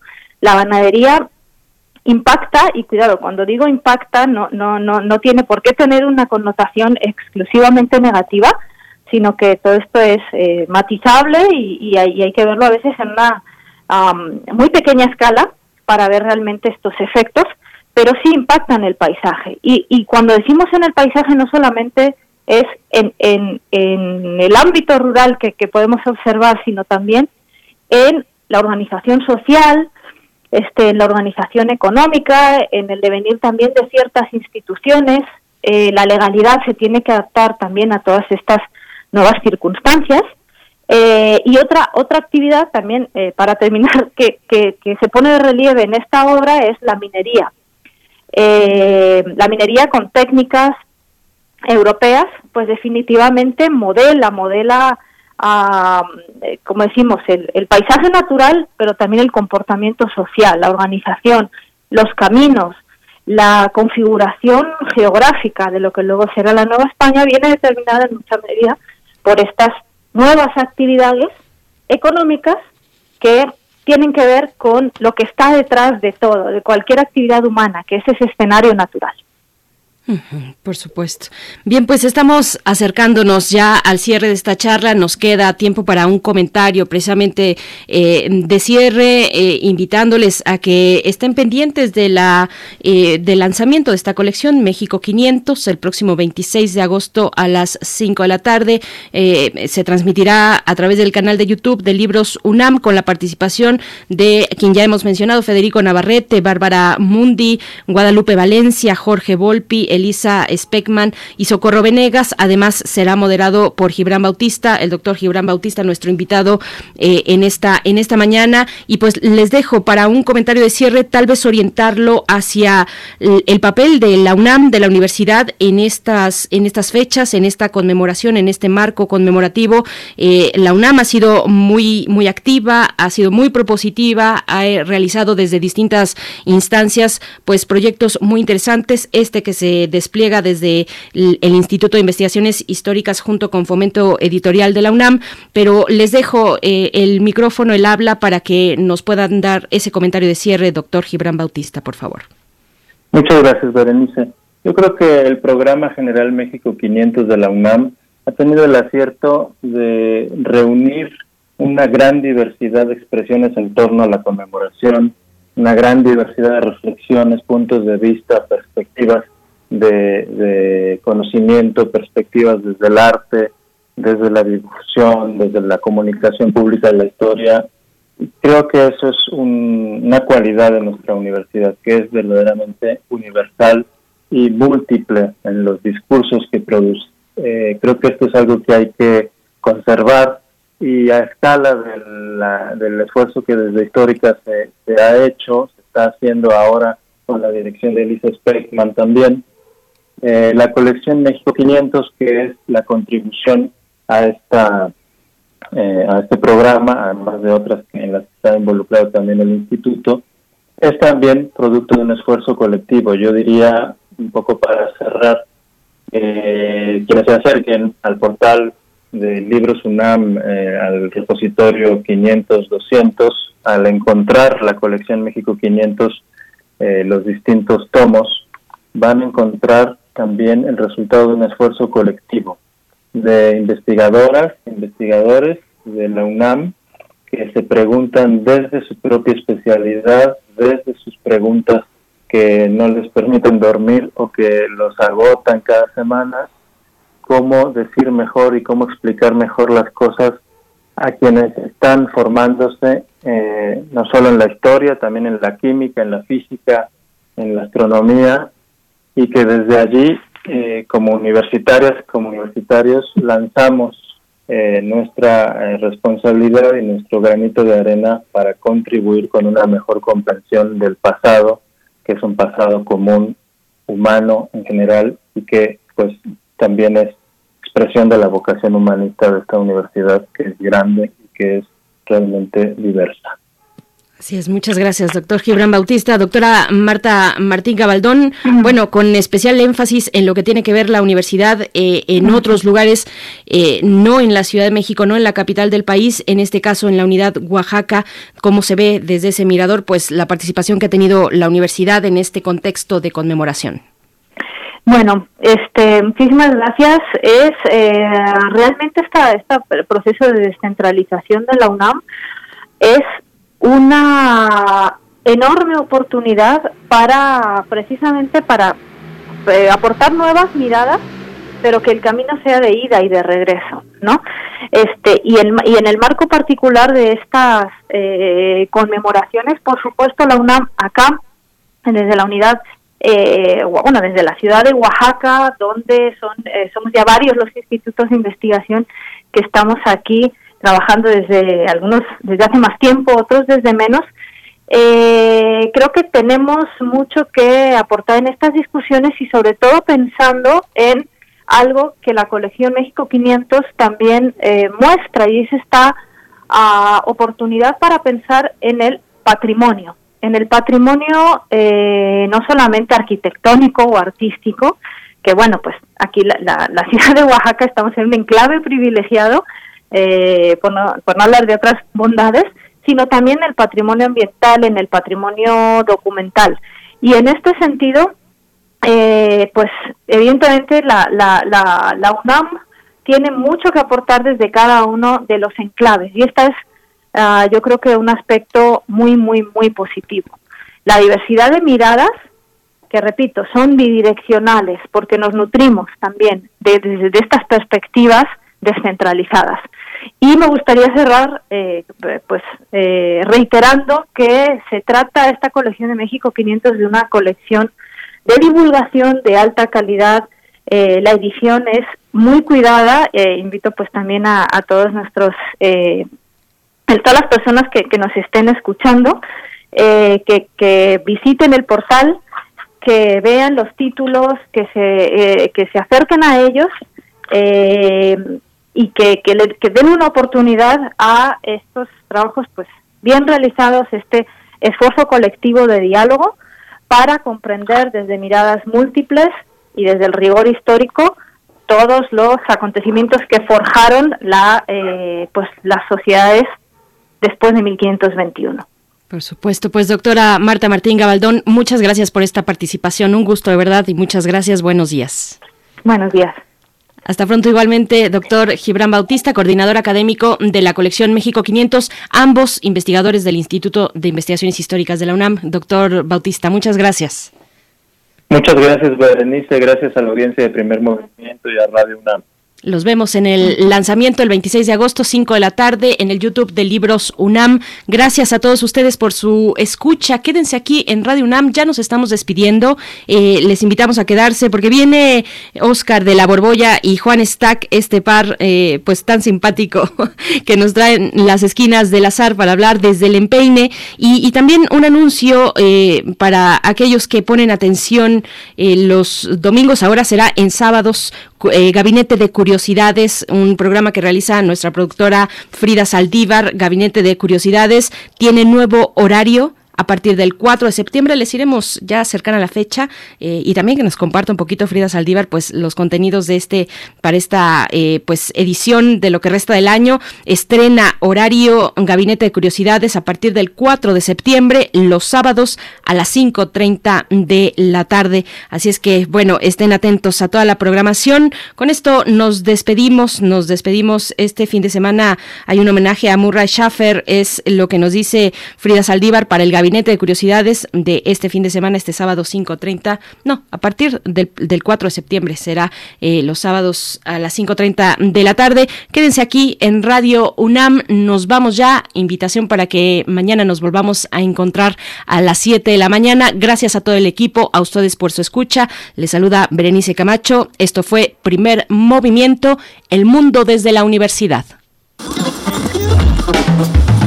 Radio UNAM presentó Primer Movimiento, El Mundo desde la Universidad, con Berenice Camacho y Miguel Ángel Quemain en la conducción, Frida Saldívar y Violeta Berber, producción, Antonio Quijano y Patricia Zavala, noticias, Miriam Trejo y Rodrigo Mota, coordinadores e invitados, Tamara Quirós, redes sociales, Arturo González y Socorro Montes, operación técnica. Servicio Social, Cecilia Esquivel y Roberto Rebollo. Locución, Tessa Uribe y Juan Stack. Quédate en sintonía con Radio UNAM. Experiencia Sonora.